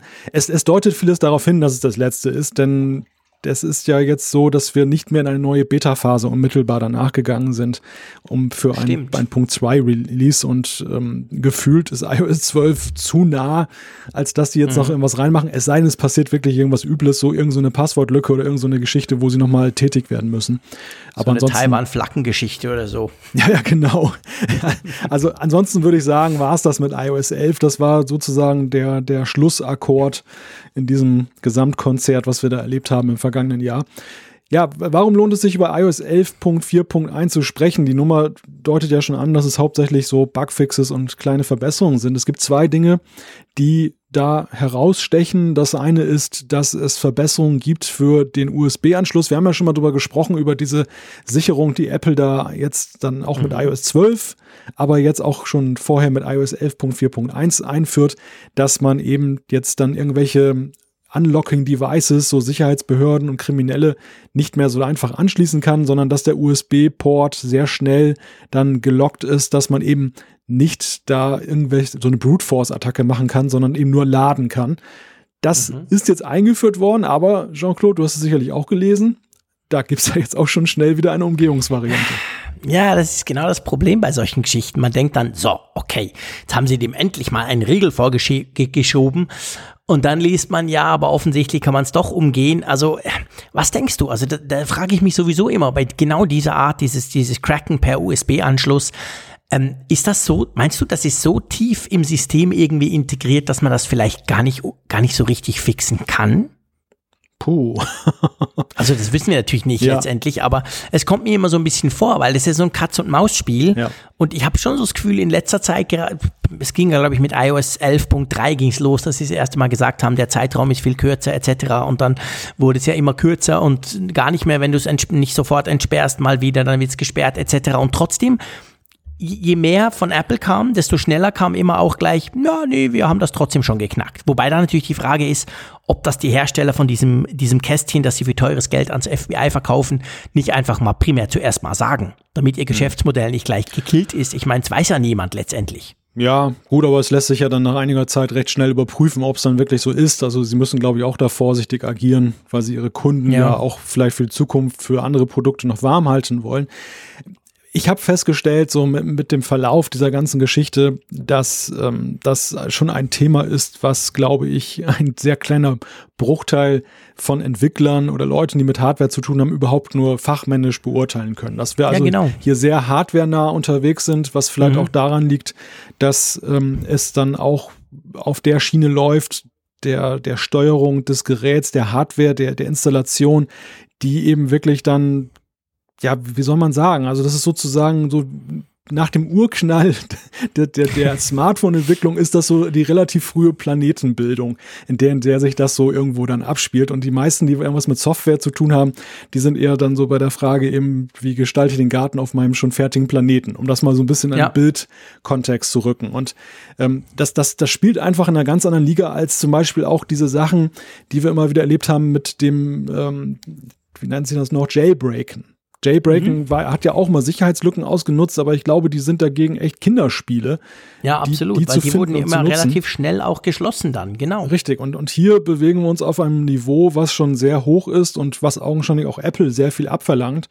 Und du hast es gerade so schön gesagt, Katz- und Maus-Spiel. Ich glaube, das wird uns noch eine ganze Weile beschäftigen. Ich glaube nicht, dass Apple nachlässt in, in seinen Bemühungen, das irgendwie jetzt zu verbessern. Ich glaube erst recht, dass mit künftigen iPhones da auch in der Hardwareentwicklung sehr viel getan wird, um dem entgegenzuwirken. Aber sie versuchen es ja augenscheinlich auch rückwirkend für alle bestehenden Geräte zu verbessern.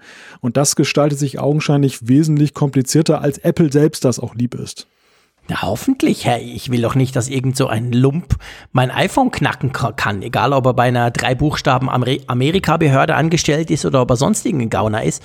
Also von dem her gesehen hoffe ich schwer, dass Apple da nach wie vor dran bleibt und das irgendwie auch zu schließen versucht, weil mich das ganz ehrlich gesagt nervt. Die potenzielle Möglichkeit, dass sowas überhaupt geht. Ja, ja, definitiv. Also das ist ein, ein großes Thema und ich glaube, in unserer unsicherer werdenden Welt oder zumindest in, im Gefühl unsicherer werdenden Welt, wo eben du auch den staatlichen Instanzen zumindest auch im Ausland nicht mehr so bedingungslos traust, mhm. ist es halt auch von großer Wichtigkeit oder gehört zum Vertrauenskapital, das genau. ein jeder IT-Hersteller hat. Das, das wäre vor zehn Jahren sicherlich auch noch anders bewertet worden, aber ja, seit der ganzen NSA-Geschichte und mit den Veränderungen, die wir auch eben in der westlichen Welt sehen, ja, ist einem doch wohler, wenn sein iPhone mit den persönlichen Daten besser abgesperrt ist und ja, allerdings. nicht ausgelesen werden kann iOS 11.4.1 bringt ja aber für den Mac noch was, nämlich AirPlay 2 in iTunes, gell?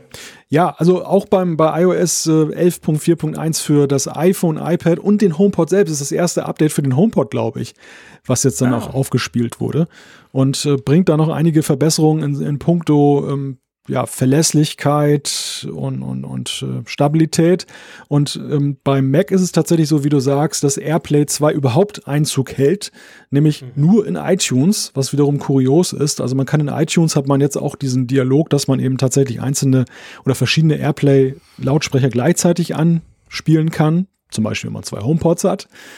Und man kann es auf Systemebene noch nicht, was wiederum dann etwas äh, merkwürdig ist. Also da hoffe ich dann, dass mit Mojave das dann auch entsprechend Das ist komisch. Wird. Das heißt, du kannst nur in iTunes. Das heißt, mit anderen Worten, wenn du fies wie du ja bist, deine zwei HomePods äh, zum Beispiel mit, mit der Spotify-App vom Mac aus ansteuern willst, dann geht das gar nicht mit, mit AirPlay 2, dass du zum Beispiel beide ansteuerst. Böses Beispiel, was du jetzt gewählt hast. Kein Zufall, oder? ja, es könnte sein. Es könnte sein, dass da irgendwo ein Zusammenhang zu sehen ist. Denn äh, das, das, man fragt sich ja schon, wenn sie in der Lage sind, das in iTunes darzustellen, warum sind sie nicht in der Lage, das im Betriebssystem darzustellen? Wo, wo ist da jetzt die große die, die Brücke, die man da jetzt schlagen muss. Und äh, ja, es hat natürlich den Anschein, dass es so eine gewisse Exklusivität erstmal haben soll. Mhm. Erfreulich halt, dass man es in iTunes nutzen kann. Ich komme nachher noch darauf zu sprechen, wo man es noch weiter merkt im mhm. Zusammenspiel Mac. Es ist ganz witzig, dass das jetzt während meiner Testphase kam. Dadurch habe ich auch noch einen interessanten Vergleichswert dann herstellen können. Ja, genau. Aber ja, auf jeden Fall, wer einen HomePod hat, dem sei das dann auch empfohlen. Ja gut, dann lass uns doch mal zu diesem besagten HomePod kommen. Bei dir stehen ja so zwei Kästle, bei mir nicht. Ähm, ich sage jetzt auch nichts mehr dazu. Ihr wisst, das nervt mich als Schweizer, dass wir das Ding nicht kriegen. Aber egal, du hast jetzt schon ein paar Wochen bei dir im Einsatz und ich schlage vor, ich halte die Klappe, gucke aufs Meer. Bei uns, by the way, ist jetzt auch dunkel, es ist jetzt doch schon nach elf aber es fährt gerade ein riesengigantisches Megaschiff vorbei, hell beleuchtet wie ein Christbaum, sieht echt cool aus. Und ja, also leg doch mal los. Was ist dir aufgefallen bei diesen HomePods? ja, mir ist eine ganze Menge aufgefallen. Um das Fazit mal so ein wenig vorwegzunehmen oder die Zwischenbilanz, Beziehungsstatus, es ist kompliziert. Wo, wobei, Sehr cool. Wobei eine, eine leichte Tendenz doch zunehmend zu sehen ist, dass ich sie tatsächlich befürworte. Und das, das will ich gerne so ein bisschen an, anhand von einigen Punkten mal darlegen. Darf ich noch, Moment, darf ich noch einen kleinen Disclaimer einwerfen ja. bei dir? Du hattest vorher nichts. Du warst eigentlich steinzeitlich unterwegs, richtig? du hattest zwar Strom, glaube ich, bei dir hinterm Deich, aber du hattest keine intelligenten, vernetzten, digitalen Lautsprecher bisher, oder? Ja, da kommen die kleinen schweizerischen Frechheiten jetzt doch auch ja, genau, aus den Genau, ich finde das schon noch wichtig, weil das ist für mich der alles entscheidende Punkt bei der HomePod-Diskussion. Da kommen ja. wir dann am Schluss dazu. Nein, nein, du hast schon recht. Also ich, es ist auch sicherlich ein Unterschied, ob man jetzt aus dem Sonos-Lager zum Beispiel herkommt, was ja nun, glaube ich, der verbreiteste und beliebteste Speaker da draußen von der, von der, vom Hersteller ist, oder ob man jetzt wie ich recht jungfräulich an das Ganze herangegangen ist. Ich hatte zwar vor ein paar Wochen, Monaten mal diesen Libratone Zip als Vergleich. Das war mir auch sehr nützlich jetzt im, im äh, Zusammenspiel mit dem mhm. HomePod mal zu sehen, wo sind da die Unterschiede. Aber du hast natürlich recht, dass man bei mir leichter eine Lücke schließen konnte, die bei anderen längst schon gefüllt ist, möglicherweise.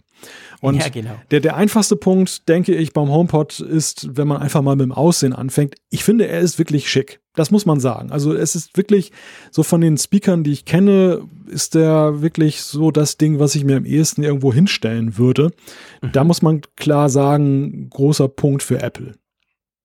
Ja, kein Widerspruch. Glaube ich dir. Nein, also ich meine, ich, erstens habe ich ihn natürlich, ihr wisst, ich habe ihn im Apple Store in London nur mal kurz, ich werde sowieso keinen Widerspruch liefern können und auch nicht wollen, also darum geht's ja gar nicht. Hm. Ich habe sie ja viel zu kurz nur mal ganz kurz ausprobiert. Aber mir ist auch aufgefallen, ich habe sie in die Hand genommen, mir damals fiel auf, die sind viel kleiner als man denkt und gleichzeitig viel schwerer. Ja.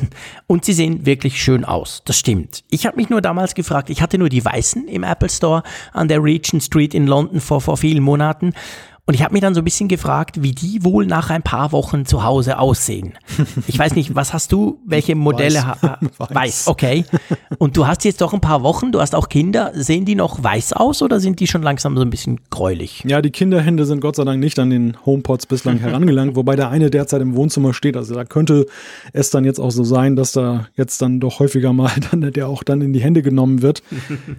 Ich, ich befürchte, also ich habe weiß genommen, weil ich weiß insgesamt schicker finde, aber auch mhm. ähm, weil ich befürchte, dass Schwarz auch staubanfälliger ist. Das, weil das ja so, ist ja so ein bisschen Stoffüberzug. Stimmt.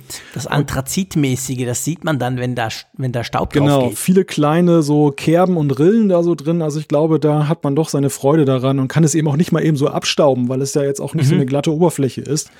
Also das, das könnte schon sein, dass der so staubtechnisch ähm, problematisch ist. Beim Weißen befürchte ich es eigentlich weniger, es sei denn, die Kinder zücken die Buntstifte oder, oder Ja gut, dann hast du sowieso verloren, das ist klar. Vielleicht sieht er auch dann noch besser aus, wer weiß das schon. Aber Who knows, ja stimmt.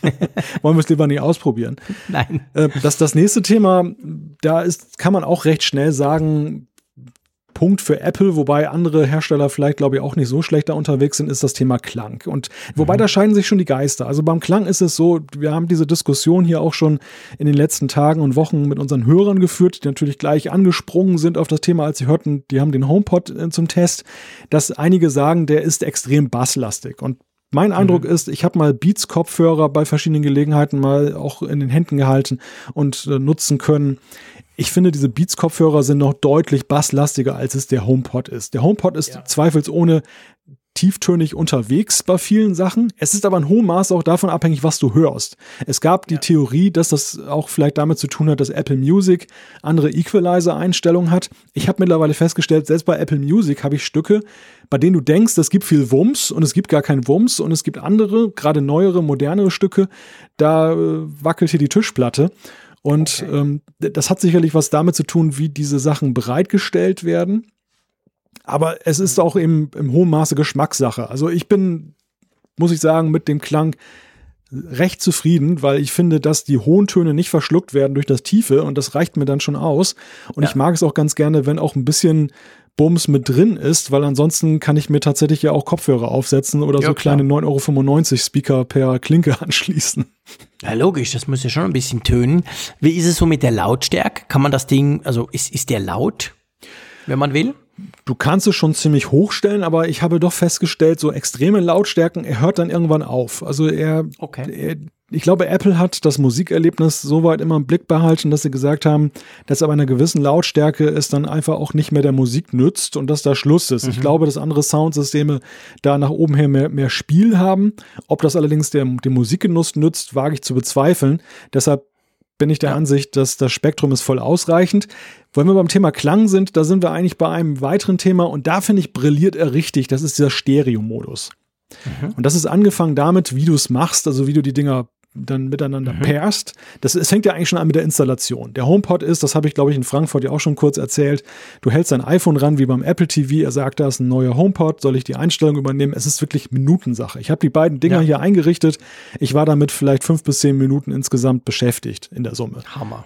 Und ja. das, das Pairen ist genauso, du hast mit AirPlay 2, beziehungsweise es wird ja gleich angeboten, es wird gesagt, oh, du hast ja zwei HomePods in deinem Arbeitszimmer, willst du sie nicht zu einem Stereopaar machen? Und dann drückst du einen Knopf und wumms sind sie ein Stereopaar. Und das ist, es geht nicht mehr besser, muss ich dir sagen. Es ist wirklich mhm. so, dass das ist wirklich so Apple von der von der schönsten Seite, dass es mhm. eben wirklich dem, dem Nutzer alles abnimmt und du musst ja nicht über Steckverbindungen oder irgendwelchen anderen Mist da Gedanken machen, sondern it just works. Und das, das äh, haut, haut hier hin. Und es ist auch so, dass der HomePod vom Klang her dann aus so aus Stereostücken Dinge rauszaubert, wenn du dich in die Mitte stellst, wo, wo du dann schon manchmal ein bisschen lächeln musst, was ist natürlich ein bisschen Effektheischerei. Ich weiß auch nicht, wie ich es in ein paar Wochen beurteilen würde, aber im Moment mhm. finde ich es einfach faszinierend und gut klingend. Und das ist sicherlich so eine Sache. Am Anfang habe ich ja gedacht, auch zwei HomePods würde ich nie im Leben kaufen, aber ja, ja. mittlerweile bin ich doch äh, so, dass ich denke, könnte man durchaus in Versuchung geraten, das zu tun. ja klar, als Stereoanlage, Stereoanlage oder für größere Räume macht das natürlich schon Sinn. Das kann ich mir sehr gut vorstellen. Jetzt haben wir die ganzen positiven Punkte, glaube ich, alle schon ge genannt.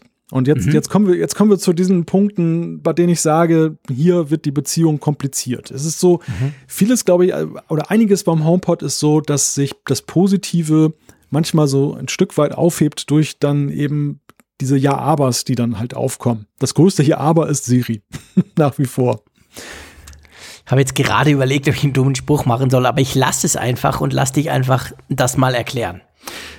Siri ist halt wie auf den iOS-Geräten unterwegs. Wer Siri dort gut findet, findet sie auch auf dem HomePod gut. Wer sie schlecht findet, findet sie auch dort schlecht. Und das ist leider, Ach, ja, das ist so diese Stagnation in der Sache. Also bis auf darauf, dass sie jetzt immer hm sagt, wenn du sie rufst, wo ich auch schon von meiner Frau gefragt wurde, was das denn soll. Und ich konnte ihr auch keine gute Antwort darauf geben, warum sie jetzt immer hm sagt.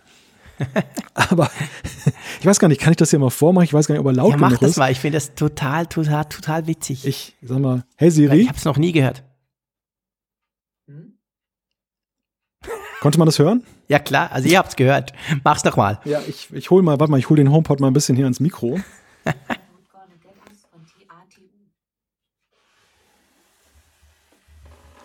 so, jetzt habe ich ihn hier so ein bisschen.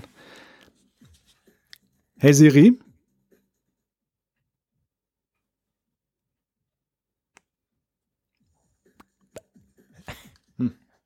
Hey Siri. Mach's mal.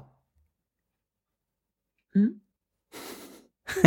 ja, jetzt hat man es perfekt gehört. Jetzt hat man es, glaube ich, perfekt gehört. Ist das so quasi die, ähm, also die Bestätigung im Sinn von, ja, ich habe es gehört? Also weißt du, das machen ja andere, die, die, die, der, der von Amazon, ich sage jetzt nicht das Wort, ich habe ihn zwar jetzt natürlich nicht hier, ich bin jetzt in Holland, aber ähm, bei anderen, dass er nicht, wenn ich da zum Beispiel das, das Keyword nenne, dann, dann machen die so Glöng oder Bumm oder es gibt irgendeinen Ton zum sagen, ja, ich habe dich gehört, ich höre dir jetzt zu, sag bitte deinen Befehl. Meinst du, das ist ein ähnliches Prinzip? Ja, ja, das ist, das ist im Grunde genommen das Äquivalent dazu. Es ist ja so, dass ja auch Siri auf dem iPhone wahlweise ein Geräusch zurückgibt, dass, mhm. dass, dass sie jetzt auf Empfang ist und dann hat sie halt die optische Komponente ja auf dem Screen. Das hat, das hast du beim HomePod hier auch. Du hast ja oben diesen kleinen, diese, diese, ja, flüssige Animation, möchte ich sie mal nennen, so diesen mhm. Farbwirbel, der da ist. Aber man geht davon aus, dass eben der HomePod auch am ganz anderen Ende des Zimmers teilweise steht, wenn du ihn rufst. Und tatsächlich hört er auch ziemlich gut. Also das unterscheidet schon den HomePod auch vom iPhone. Beim iPhone mhm. ist es so, dass mit einer gewissen Distanz wird die Verständlichkeit immer schwieriger. Ja. Der HomePod also Siri versteht dich gleichbleibend schlecht und gut. Das hat nichts mit der Distanz zu tun. Das okay, ich weiß, was du meinst. Aber das heißt also, qualitative sie Geschichte. springt gut an und, und sie hört dich gut. Das konnte man auch in den ersten Tests ja schon lesen, dass die gesagt haben, eigentlich erstaunlich, selbst wenn man relativ laut Musik hört, dass sie eigentlich immer merkt, aha, jetzt ist, jetzt kam quasi das Keyword, jetzt muss ich was machen, oder? Ja, ja, das, das funktioniert wirklich gut. Aber halt so in den Feinheiten also wenn ich sie auffordere, gute Laune und Musik zu spielen, das funktioniert immer hervorragend. Okay. Im Zusammenhang mit Apple Music natürlich vor allem. Also Apple Music habe ich jetzt auch wieder aktiviert extra dafür. Und ähm, es ist halt aber trotzdem so, Apple wies jetzt kürzlich noch darauf hin, dass Siri jetzt unter anderem auch Texte übersetzen kann. Du kannst sie also, wie das Alexa, glaube ich, auch schon kann, oder Google mhm. zumindest, kannst du sie dann eben anweisen, irgendwelche Sachen zu übersetzen. Das mhm. ist sicherlich nützlich. Sie soll auch insgesamt so ein paar Keywords mehr können. Aber ich stelle halt immer wieder fest, dass sie mich manchmal einfach gründlich missversteht, wo einfach die gute Frau mit A von Amazon doch. Ähm Steht sie noch neben deinem Mikrofon? Ja. Frag sie doch mal, wie das WM-Halbfinal heute ausging. Das ging nämlich vor ungefähr einer Viertelstunde zu Ende. Hey Siri, wie geht das WM-Halbfinale aus?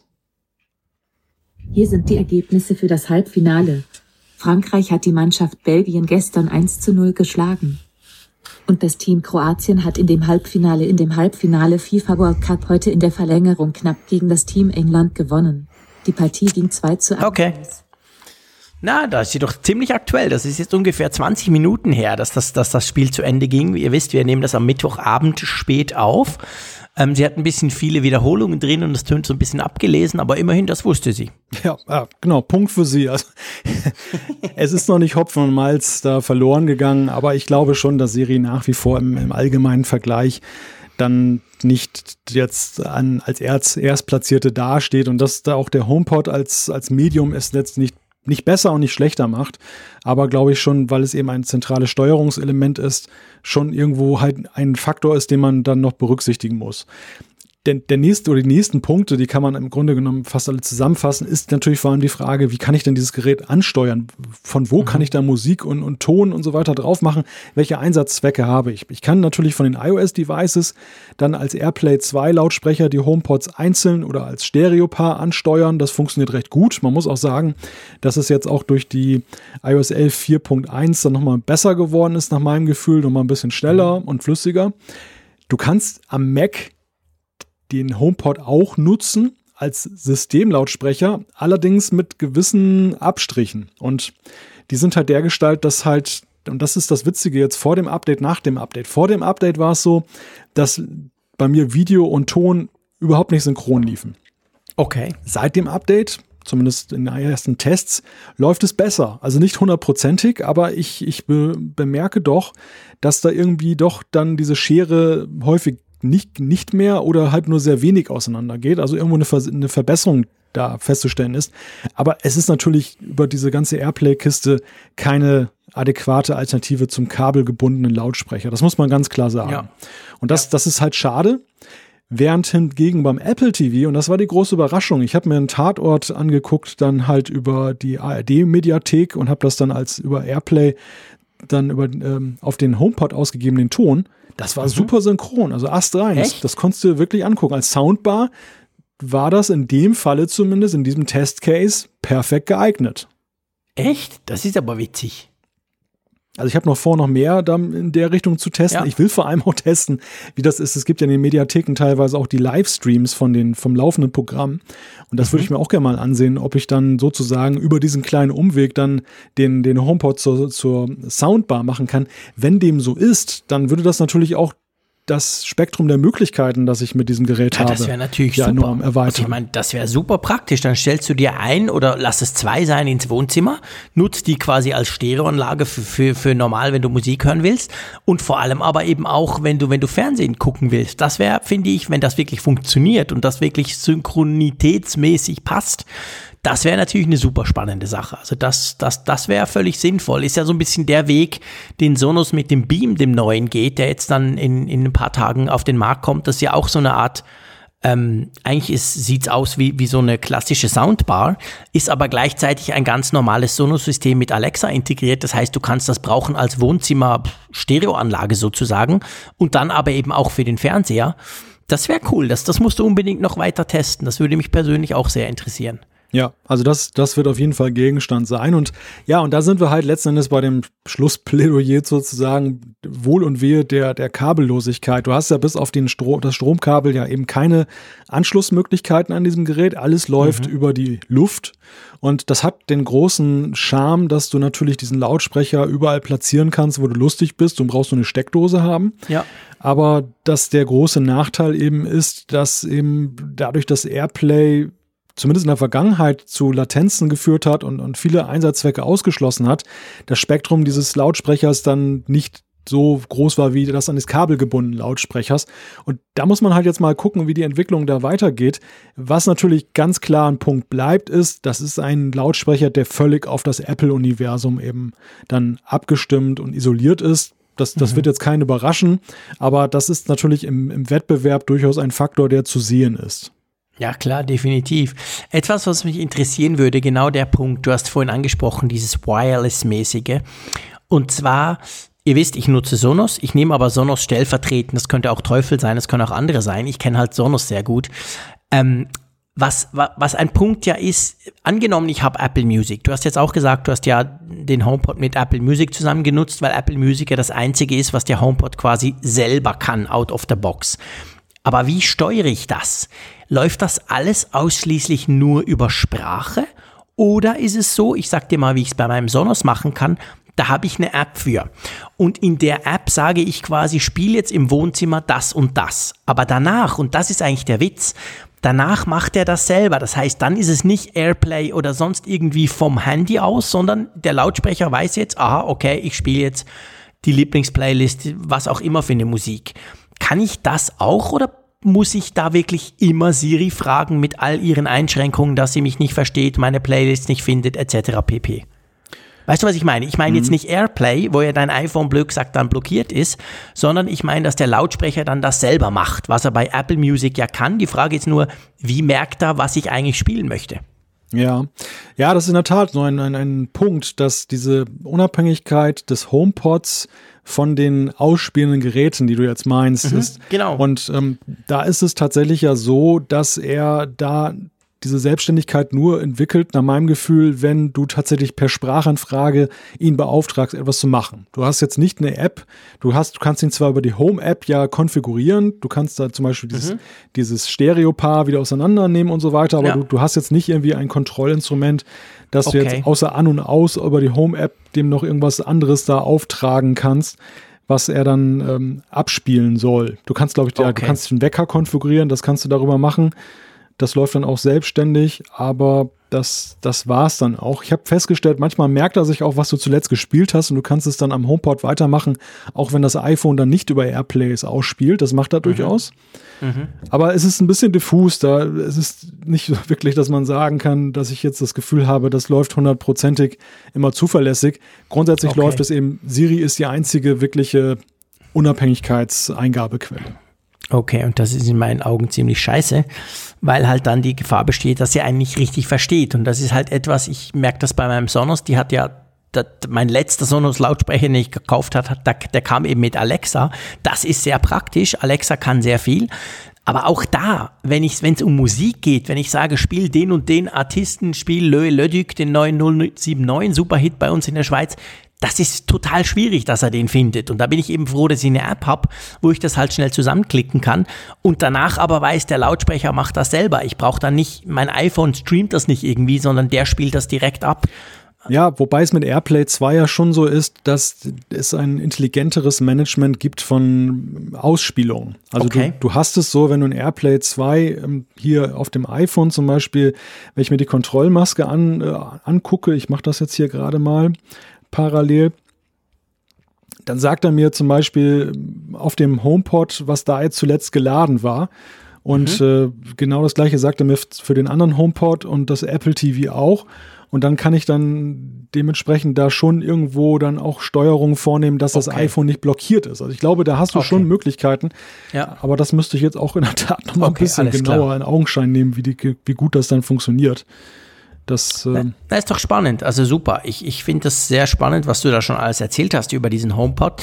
Ich bin ja auch, obwohl ich immer von Sonos spreche und, und auch ein bisschen kritisch bin, aber ich bin natürlich auch gespannt. Ich, wär, ich möchte ihn auch mal testen. Das ist ja nicht so, dass er mir, dass er mir völlig wurscht wäre, weil ich denke schon, wahrscheinlich gerade im Klangbereich, aber eben auch natürlich durch die enge Integration ins Apple-Ökosystem, hat er natürlich klar auch ein paar Benefits, das muss man ja auch sehen.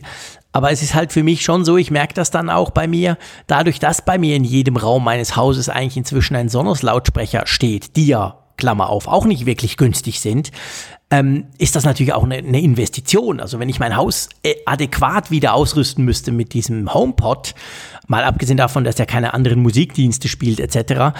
und viel weniger kann, ähm, das wäre auch richtig teuer. Also das kommt natürlich noch dazu. Wenn man eben schon so ein System hat, dann ist man schon ja, ich sag mal, ein bisschen eingeschränkt, was das anbelangt. Da hast du es natürlich ein bisschen einfacher, hm. der sich jetzt quasi so ein bisschen überlegen kann, will ich das und wenn ja, welches System nehme ich denn eigentlich? Ja, ja, also meine Ausgangsbedingungen sind sicherlich besser, aber es ist dennoch so, wenn ich mir zwei andere Produktkategorien angucke, die Apple in den letzten Jahren gestartet hat und mit welchem Gefühl ich rausging, als mhm. ich die das erste Mal genutzt habe, das waren die Apple Watch und die AirPods. Und in beiden Fällen war es so, dass ich wirklich das Gefühl hatte, wow, da, da ist Apple ja. irgendwo bei diesen Sachen vorneweg. Auch wenn zum Beispiel bei den Smartwatches da durchaus vielversprechende Ansätze auch bei Pebble zu sehen waren und so, aber trotzdem war die Apple Watch so eine Klasse für sich und bei den AirPods war es auch so, was eben diese kabellosen Kopfhörer war. Und beim HomePod kommt dieses Gefühl so letztgültig nicht auf. Er hat seine Qualitäten, also man darf ihn nicht, oder ich will ihn nicht schlecht reden, weil er wirklich dann in manchen Sachen auch ein gutes Bild abgibt. Er hat aber genauso gut auch seine Punkte, wo man ihn in der Tat kritisieren kann und je nach Anwendungsfall mehr oder weniger. Und es es, es bleibt eben nicht dieses Gefühl haften, den nehme ich jetzt mit. Und ich musste die ganze Zeit immer an dein London-Erlebnis denken, als ich ihn getestet mhm. habe, weil ich mir auch nicht sicher bin, ob ich ihn dann äh, da mitgenommen hätte, wenn ich ihn so wie du jetzt da gesehen habe. Das, das, ja. das, äh, also meine, meine Erfahrungen gründen jetzt auf einer längeren Testdauer jetzt schon. Und ähm, aber die, bei dieses spontane Einkaufserlebnis, wo ich ihn wirklich zehn Minuten sehe und, und ich ja. weiß nicht, ob man sagt, oh, wow, mitnehmen. Ja, das ist genau der Punkt. Das ist letztendlich genau die, die große Frage. Gut, wollen wir den HomePod mal kurz HomePod sein lassen? Ja, sehr gerne. Gut, dann komme ich, ihr wisst, ich bin eine fiese Socke aus der Schweiz, ähm, komme ich natürlich trotzdem noch kurz mit Sonos, aber einfach, weil es so gut passt und nicht, weil ich jetzt irgendwie dem Malte hier irgendwie noch einen Kontrapunkt setzen will, überhaupt nicht. Aber es kam heute, tatsächlich heute am 11. Juli, wo wir das aufnehmen, kam ein Update für Sonos und dieses Update für die Sonos Lautsprecher unterspringt jetzt AirPlay 2. Das hat ja Sonos schon lange angekündigt hatten ähnlich lange wie Apple das auch gebraucht hat. Aber jetzt ist es zumindest möglich, nicht bei allen Lautsprechern. Auch Sonos, wisst ihr, hat natürlich eine, eine Historie quasi. Da gibt's Lautsprecher, die sind schon ein bisschen älter. Und dann gibt's neue. AirPlay 2, das können nur die neuen, also zum Beispiel der, der Sonos One, den ich zu Hause habe, der mit Alexa, dann aber auch der Sonos Play 5, jedenfalls die zweite Generation, die Play Bar, das ist so viel unter den Fernseher und vor allem der Sonos Beam, der jetzt an ein paar Tagen auf den Markt kommt, die können das alle, die kriegen das jetzt alle. Und wenn man jetzt quasi wie ich zum, zu Hause quasi einen ganz modernen Sonos hat und dann noch ein paar ältere, dann kann man die quasi einfach nur dann mit Airplay ansprechen, die älteren, wenn man sie quasi in eine Gruppe setzt. Also ich kann quasi sagen, Wohnzimmer und Küche zusammen und dann kann ich die alle mit Airplay ansteuern, weil in der Küche der neue steht. Also es ist noch so ein bisschen halt, äh, halt ein bisschen mühsam, aber ich sag mal besser als nix. Und wie ich finde, eine ganz praktische Ergänzung, dass Sonos das jetzt auch kann. Ja, es wird paradox klingen, wenn ich das jetzt sage, aber ich glaube, auf lange Sicht wird es Apple mehr nutzen, wenn mehr Hersteller ja, klar, Play 2 nutzen, weil die Technik dahinter ist eigentlich gut und ja. ähm, ja, egal ob der HomePod jetzt dann auf lange Sicht ein Erfolg wird oder, oder nicht, ähm, AirPlay 2 ist auf jeden Fall wert, dass es fortbesteht. Ja, und AirPlay 2 ist ja gerade im Unterschied zum HomePod auch so ein bisschen geräteübergreifend angelegt. Das ist ja etwas, was Hersteller lizenzieren können. Da kamen ja auch andere, Bang und Olufsen. Ich glaube, JBL hat auch schon mal was gesagt. Also nicht nur Sonos, das können eben andere auch, wenn sie das wollen, von Apple quasi lizenzieren, die Technik dann einbauen. Und ja, du hast es ja gerade vorhin erklärt. Also ich, ich habe ja auch schon, wir haben ja mal vor ein paar Folgen drüber gesprochen, wie man seine Sonos, seine älteren mit zusammen einem Synology NAS irgendwie Airplay fähig machen kann. Halt nicht Airplay 2, aber immerhin, also Airplay grundsätzlich ist eine tolle Sache. Und wenn das auf mehr Lautsprecher kommt, denke ich, dann hilft das Apple definitiv, klar. Gut, lass uns zur ich, wenn ich jetzt sage, lass uns zu Siri kommen, dann denken alle schon wieder, nein. nee, nee, aber zur Shortcuts-App die es ja einen Beta-Test gibt. Erklär mal kurz, was, was diese App überhaupt mit iOS 12 zu tun hat und warum du die hast und ich noch nicht. ja, in der deutschsprachigen Version heißt sie witzigerweise Kurzbefehle. Und das, ähm, Scheiße. Das ist wieder so eine typische super Übersetzung, okay. ich weiß nicht, ob das ein Arbeitstitel ist oder ob das noch verbessert ich hoffe wird. Es. also Kurzbefehle oder Siri Shortcuts ist Teil von iOS 12 und ähm, ist witzigerweise nicht jetzt in einer Beta gelandet, in einer der Beta-Releases, sondern wird als einzelne App in der Beta-Testphase über Testflight, die, die Beta-Test-Plattform von Apple, ausgeliefert. Man kann sich da als Entwickler registrieren oder ja, sozusagen bewerben. Und wenn man Glück hat, dann äh, kriegt man eben diese Einladung zum Beta-Test, kann die App dann laden und diese App-Updates kommen auch unabhängig von den Betas. Das ist wiederum der Vorteil für Apple, dass sie eben an der Shortcuts-App weiterarbeiten können, ohne immer abwarten zu müssen, bis dann alle zwei Wochen eine neue Beta rauskommt. Was kann denn diese Kurzbefehle-Geschichte? Und da liegt ja im Titel auch schon so ein kleiner Hinweis. Es handelt sich dabei um die Workflow-App. Der eine oder andere wird sie kennen, die bislang oder früher mal im App Store verfügbar war. Apple hat ja das Unternehmen gekauft und Workflow ist kurioserweise jetzt nicht irgendwie zerschlagen worden und findet sich irgendwo in kleinen Häppchen wieder, sondern wir finden eine App, die einerseits alte Workflows integriert, importiert und andererseits die der alten App gar nicht mal so unähnlich ist. Nur da kommt eben Siri ins Spiel. Es gibt ja in iOS 12 die neue Möglichkeit, dass man eben dann so sozusagen auf Kurzwahltaste bei Siri, dass man eben ihr ein Keyword frei vergibt und dann werden bestimmte Abläufe, die man macht, zum Beispiel nehme ein Bild aus meiner Fotomediathek, öffne die Twitter-App, trage es ein, schreibe dazu, das ist ein schönes Foto und sende es ab, um mal jetzt mhm. ein, ein Beispiel zu skizzieren. Das kann man halt damit dann halt sozusagen dann planen und verdrahten, in Anführungszeichen. Ja, okay. Funktioniert das schon? Kann man das schon nutzen? Also wenn man sich jetzt bewirbt, wenn die App jetzt quasi kommt, ist das, ist das was Praktisches? Das funktioniert, ja. Das ist, äh, es funktionierte bei Workflow ja witzigerweise damals auch schon ganz gut. Die haben das ja auch schon mit äh, dem Support verschiedener populärer Apps dann angeboten. Diese, diese Möglichkeit besteht fort. Es ist für mich ist eigentlich die Frage, ob wie viele das am Ende dann wirklich nutzen werden, künftig in iOS 12. Ich glaube, das ist in hohem Maße so eine Funktion, die den versierteren Nutzer anspricht, der mhm. sehr routiniert eben vorgeht, seine Abläufe auch genau zerlegen kann in Einzelschritte und sie dort abbilden kann. Auch wenn die Bedienung der App relativ einfach ist, aber ich glaube dennoch, dass das so den, den Laiennutzer dann, ähm, ohne das jetzt despektierlich zu meinen, aber überfordern wird. Der, der wird nicht in dieser App landen und der mhm. wird da das auch nicht machen. Deshalb ist das schon sehr speziell. Ich glaube, es, es richtet sich an den Profinutzer, aber für den Profinutzer, ja. der auch bislang schon mit Workflow gearbeitet hat, ist es natürlich eine schöne Sache.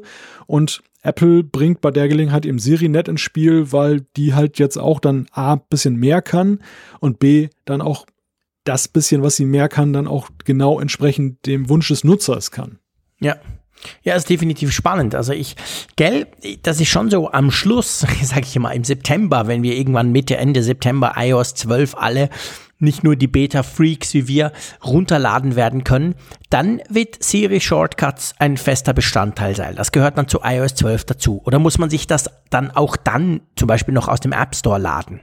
Ja, das ist eine spannende Frage. Also ich bislang war ich der Ansicht, das ist fester Bestandteil, mhm. so wie zum Beispiel diese Measures App, diese Maßband App, ja, genau. dass es dann einfach mit dabei ist im, im Lockscreen, äh, im Homescreen. Mhm. Mittlerweile bin ich mir nicht mal so sicher, ob das nicht vielleicht so eher wie Swift Playgrounds dann als zusätzliche App nachzuladen ist, dass du eben sagen kannst, äh, interessiert mich und dann lade ich mir das entsprechend auf mein Gerät. Ja. Weil es ja eben wirklich, glaube ich, eher eine Fraktion der Nutzer anspricht, äh, die auch gezielt danach suchen suchen, halte ich das nicht für unvorstellbar, dass Apple diesen Weg geht. Andererseits, mit Siri Shortcuts hängt ja ein wesentliches Feature von iOS 12 dran. Also dieses läuft ja auch genau. unabhängig davon. Wir sehen es ja in den Betas. Also Siri kreiert ja auch manchmal selber diese Shortcuts und gar nicht so schlecht, wie ich finde. Ja, stimmt. Das macht relativ viel Sinn, aber trotzdem denkt man dann so, ah, es wäre schön, man könnte es noch irgendwie konfigurieren. Genau. Aber das denken vielleicht auch nur wie Geeks. Ja, aber ich glaube, der, der Weg, wenn du dann extra noch in den App Store gehen musst, ist dann doch schon sehr lang und weit. Mhm. Und äh, da wäre es wahrscheinlich dann besser, man würde den Nutzer zumindest schon mal mit der Nase drauf stoßen, dass man sagt, da hast du die App, mit der du es einstellen genau, kannst. Hier ist sie. Da, genau, kannst ja in deinen Ordner Standard-Apps verschieben, aber sie ist da. Ja, genau.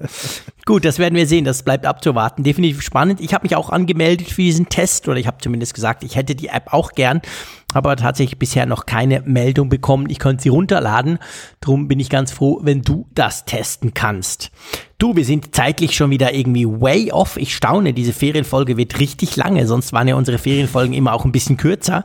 Sieht extrem nicht danach aus. Ich frage mal auf die andere Seite der Nordsee, bist du noch fit? Ja, klar. Gut, wunderbar.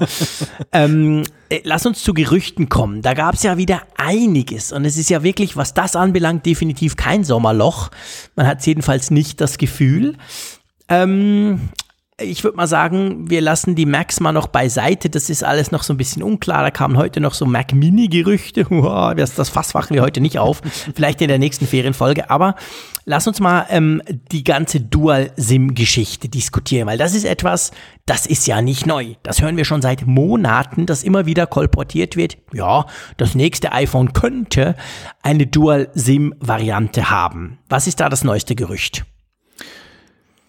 Ja, da, da, ist das neueste Gerücht, das, aus, das kommt aus China, dass eben mhm. das eine Kombination sein soll aus eSIM und SIM Also, dass ein, ein SIM-Slot dann drin ist und dass andererseits eine eSIM dann da eingebaut ist und dass Apple da augenscheinlich auch mit zweierlei Maß messen muss, weil in China das wohl irgendwie dann nicht so möglich ist aus rechtlichen Gründen. Da müssen sie dann, weiß ja nicht, müssen sie da, glaube ich, dann darauf verzichten oder so. Also, es ist sehr recht kompliziert, diese Geschichte. Mhm, und genau. äh, ja. Darum war ich auch so frei und habe dich gleich gefragt, weil ich Ja. kann mich rausreden. Ich habe ja Ferien, du zwar auch, aber je.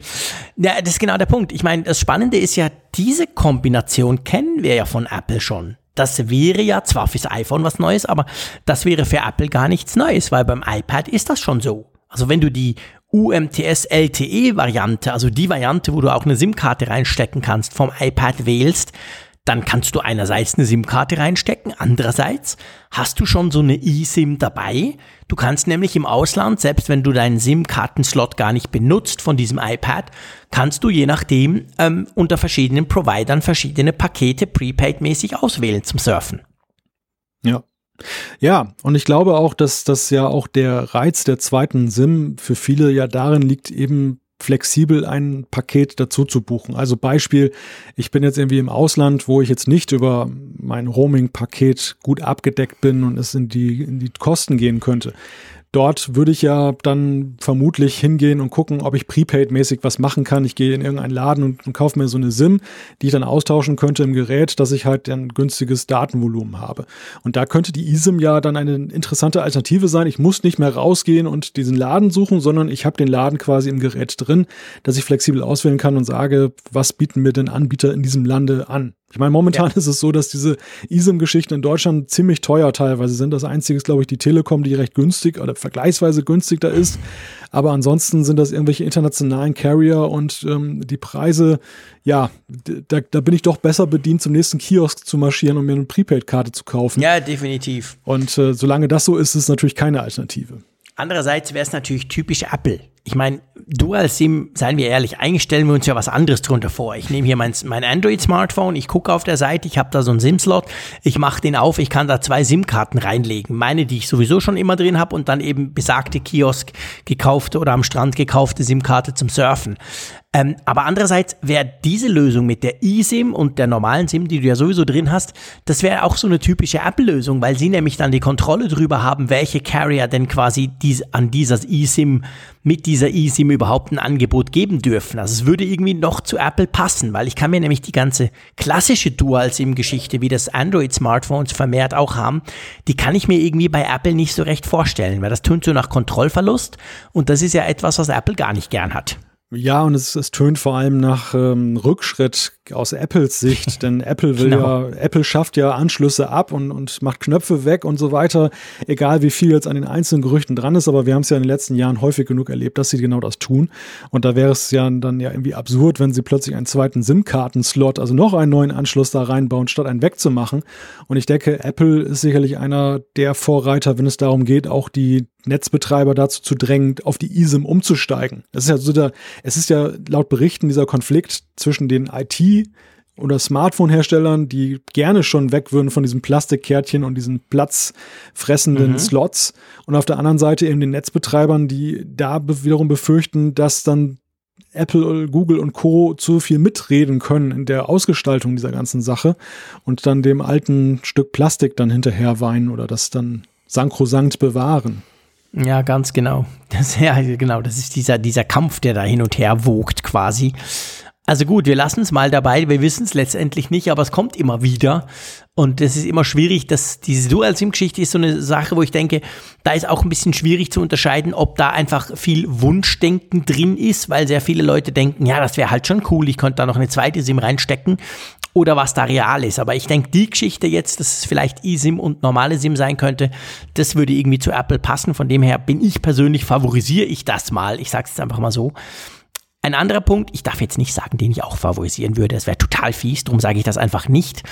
Aktuell gibt es mal wieder Gerüchte, dass das iPhone SE eingestellt werden könnte. Das Mäusekino.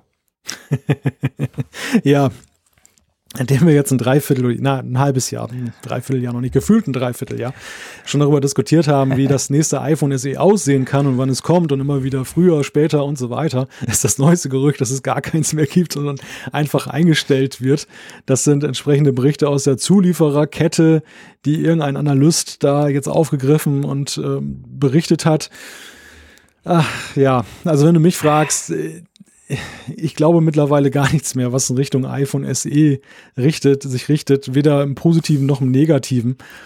Das, ich weiß nicht, woher das rührt, aber irgendwie ist das so ein, so ein schwieriges Thema. Ja, es ist so, ja, ja, genau. Das Problem ist einfach, dass es immer wieder aufpoppt, dass es ewig lange immer wieder ein Thema ist. Man ja letztendlich doch wieder gar nichts weiß, wie so oft bei Apple und aber schon auch, dass gleichzeitig halt das öffentliche Interesse am iPhone SE ungebrochen hoch ist. So kommt es mir jedenfalls persönlich vor. Ich werde immer wieder auf dieses Gerät angesprochen. Ich werde selten auf andere Geräte angesprochen, so nach dem Motto, wie ist denn das Plus-Modell oder so. Aber es kommt halt sehr viel immer auf dieses iPhone SE. Das mag sein, dass ich da immer so ein bisschen öffentlich drüber lästere, aber das mag eben auch sein, dass viele Leute sich wirklich das wünschen. Aber ja, du, wir wissen es nicht. Vielleicht wird es ja auch nur eingestellt, weil dann mal was Neues kommt oder pff, keine Ahnung. Lassen wir es weg. Viel, viel, viel sinnvoller in meinen Augen, beziehungsweise anders gesagt, sonst kriege ich gleich wieder hier auf Twitter alles um die Ohren geschlagen. Viel realistischer schätze ich das Gerücht und das das letzte unserer Gerüchterunde, dass Apple Pay vielleicht schon bald nach Österreich kommen könnte. Das würde doch irgendwie Sinn machen, oder? Ja, das, das gründet auf einem Medienbericht von. Jetzt, wo es ja in Deutschland ist? Oder war da was? Nee, Moment, stopp. Ah, egal. Also fang doch mal an. Wir haben ja Google Pay. Genau, stimmt. Entschuldigung, ja, ihr seid ja schon bestens abgedeckt. genau. Ja, es gibt einen Bericht von der Standard ähm, aus, aus Österreich, demzufolge halt dann Gespräche laufen in, in Österreich, diesen Bezahldienst dann in Kürze auch dann dort in der Alpenrepublik an den Start zu bringen. Und ja, da ich, nach meinem Gefühl spricht nicht viel dagegen, dass dem tatsächlich so ist, denn der Kreis schließt sich ja allmählich um Deutschland. Polen hat es ja auch schon bekommen, die Schweiz hat schon und äh, ja, schon so geht's lange, halt, genau. so geht's halt immer weiter und augenscheinlich ähm, klappert Apple bevorzugt jetzt so die kleineren Länder ab, vermutlich weil es einfacher ist und diese. Starts mhm. dort auch vorzubereiten und durchzuziehen und äh, vielleicht am Ende wird dann mal die Lücke geschlossen und auch dieses äh, kleine Land zwischen diesen ganzen Ländern dann davon erfasst. Das kleine Land, das kleine große Land zwischen den vielen Ländern, genau. Ja, gut, auch Apple Pay in Deutschland ist ja so eine Geschichte. Es kommt mir so ein bisschen vor wie die Mäuse-Kino-Diskussion, die wir auch schon lange und ausführlich geführt haben und irgendwie doch immer noch nicht am Ziel sind. Von dem her lassen wir es mal dabei bewenden, aber es wäre ja schön, wenn unsere österreichischen Hörerinnen und Hörer bald Apple Pay nutzen könnten. We keep you informed, wie es so schön heißt. Wir werden euch informieren, wenn es soweit ist. Ja, ich würde sagen, wir kommen mal zur Umfrage der Woche, oder? Genau, die Umfrage der Woche knüpft jetzt an an ein Thema, was wir gerade besprochen haben. Wir wollen euch nämlich dann mal fragen. Ach nein, wir wollen äh, erstmal wollen wir die Moment, alte. Moment, wir wollen zuerst noch die alte auflösen, ja. ganz genau. Ähm, ich klicke mich da, es ist, es ist, schrecklich, so ein kleiner Bildschirm, wie kann man darauf arbeiten? Das ist ja abartig. Ich habe irgendwie 52 Fenster offen auf dem 13 Zoll Screen. Ich bin völlig überfordert, gebe ich offen zu. Die Apfelfunkseite sieht ganz anders aus, weil der Browser so klein ist. Himmelarsch und Zwirn, warte, jetzt muss ich die aufziehen. Das ist natürlich alles responsive, das ist ja super Hightech, aber ich sehe auf jeden Fall die Umfrage der Woche nicht. So, jetzt sehe ich sie dann gleich. Ähm, wir hatten ja letzte Woche eine ganz normale Umfrage. Wow, mit 1746 Teilnehmern, das ist doch einfach geil, wie viele da von euch mitmachen. Ah, es ging ums Ladegerät, genau. Ha. Wir haben letzte Woche gefragt, was für ein Ladegerät sollte Apple künftig dem iPhone beilegen? Und es ist völlig klar. ja, die erdrückende Mehrheit mit 58,8 Prozent hat gesagt, den größeren 18 Watt Adapter, der ja nun gerüchteweise da eben im Umlauf oder im Gespräch war, der soll es sein. Also dem Argument, das einige vorgebracht haben, der wird dann halt größer und ich möchte weiterhin den kleinen haben für mein iPhone, dem folgten dann nur verschwindend geringe 7,3 Prozent. Das eigentlich Interessante, lieber Jean-Claude, ist ja ein weiterer Wert, den wir dort haben. Genau, mit 27,6, immerhin fast ein Drittel, haben gesagt, ein kabelloses Ladegerät, das sie sich wünschen würden. Ja, ähm, soll ich jetzt einen dummen Spruch drüber machen? Ja, der, schnelle. Schweizer, der schnelle Schweizer will schnell laden, also braucht er kein kabelloses Ladegerät, sondern er braucht den größtmöglichen Adapter in der Scheißbox. Ähm, ja, so geht's mir halt. Darum habe ich natürlich auch den größeren 18 Watt Adapter selber angeklickt. Aber ja, ist schon erstaunlich. Also es zeigt natürlich, kabelloses Laden ist ein Thema, finden viele praktisch, aber es zeigt für mich auch so ein bisschen offensichtlich, haben die das noch nicht zu Hause. Weil ehrlich gesagt, ich habe diverse kabellose Ladepads irgendwo bei mir rumfliegen. Gut, ich das, was ich habe, heißt nichts, das stimmt, aber das, das ist auch noch spannend. Also, dass man sich gleich von Anfang an so ein Teil wünscht. Wie siehst du das? Wie hast du abgestimmt? Ich habe, womit habe ich denn abgestimmt? Ich glaube, ich habe auch für den 18 Watt Adapter gestimmt. Aber gerade noch gekriegt, Malte. Nein, aber du hast schon recht. Also das, das klar, das, das zeigt auf der einen Seite, dass das Thema kabelloses Laden erstmal positiv begleitet wird. Dass fast ein Drittel der, der mhm. Befragten, der Umfrageteilnehmer bei uns jetzt gesagt haben, dass sie sich eben diesen Adapter wünschen, statt des kabelgebundenen. Das ist ja erstmal dann positiv, denn das kabellose Laden war ja nicht von Anfang an jetzt als das Highlight-Feature unbedingt bekannt. Nö. Das, weil eben halt das, das Thema ähm, Langsamkeit, gemessen jetzt am Kabel, dann halt da ist und ja, auch sicherlich die Frage zu stellen ist, ob dann eben das so ein großer Akt ist, ein Kabel anzustöpseln. Aber augenscheinlich finden die Leute es dann doch ganz schön. Das freut mich persönlich, weil ich das kabellose Laden auch sehr lieb gewonnen habe. Und ich glaube, dass das eben der Sache auch nützlich ist, wenn es genutzt wird. Aber auf der anderen Seite hast du recht. Das ist, wenn man schon sowas hat, warum will man dann so ein Ding beigelegt haben? Also entweder, weil man das direkt von Apple haben möchte, das könnte natürlich auch ein Grund sein. Das Klar. ist wie mit, mit den Docs. Wenn das, es gab doch mal Power gemeint. die hätte ich auch gerne in der Box. ja, es gab, es gab doch mal, oder dann gibt es ja auch wieder, aber es gab ja und äh, diese Docks für das iPhone, wo du das, das iPhone ja, draufstecken kannst. Stimmt, es, genau. Es gab ein paar Jahre, glaube ich, da hat Apple die nicht mehr äh, im An Angebot gehabt. Und dann das sind kann sie sein. Und dann kamen sie nämlich ja, wieder. Ja, ja, stimmt, ja. stimmt. Und das, das, ich meine, es, es, es war ja nicht jetzt, der Wunsch kam mir nicht auf, jetzt, weil es keine Alternativen gab. Ganz im Gegenteil, es gibt ja unzählige Docs ja. fürs, fürs iPhone, aber ich glaube, der Wunsch der Leute war einfach da, in der exakten Farbe das mhm. Pendant von Apple zu haben. Genau. Und ich muss sagen, ich nehme mich da selber nicht von aus. Ich fand das auch cool, als das Ding wieder rausgebracht haben. Vielleicht spielt das auch eine Rolle, dass die Leute sagen, ich habe zwar schon so einen 5,95 Euro Ski-Adapter, aber von Apple, das wäre natürlich viel cooler, wenn ich da einen hätte. Und ja. dass diese 27,6 Prozent dann dementsprechend zu sehen sind. Klar. Nee, klar, also das ist ja spannend. So, wir haben auch eine neue Umfrage der Woche und die dreht sich tatsächlich gerade um das Thema, was wir besprochen haben, nämlich Dual-SIM im iPhone. Also wir fragen ganz klar, wünschst du dir eine Dual-SIM im iPhone? Und was kann man da abstimmen? Ja, da war ich ja jetzt vorgeprescht, jetzt presche ich hinterher. ja, das wäre praktisch. Nein, das brauche ich nicht oder weiß ich nicht. Also mal gucken, wie ihr die Dual-SIM-Fähigkeit, die potenzielle mögliche Dual-SIM-Fähigkeit vom iPhone so einschätzt. Ähm, lieber Malte, ich schlage vor, wir nehmen doch aus der Rubrik Feedback unserer Hörer, beziehungsweise aus der Rubrik Unsere Hörer sind die Besten, einfach noch ein Feedback rein, wo wir dann auch einen Link verlinken können. Einverstanden? Das klingt nach einem guten Vorschlag. Genau, uns hat nämlich der Patrick eine E-Mail geschrieben, ganz aktuell.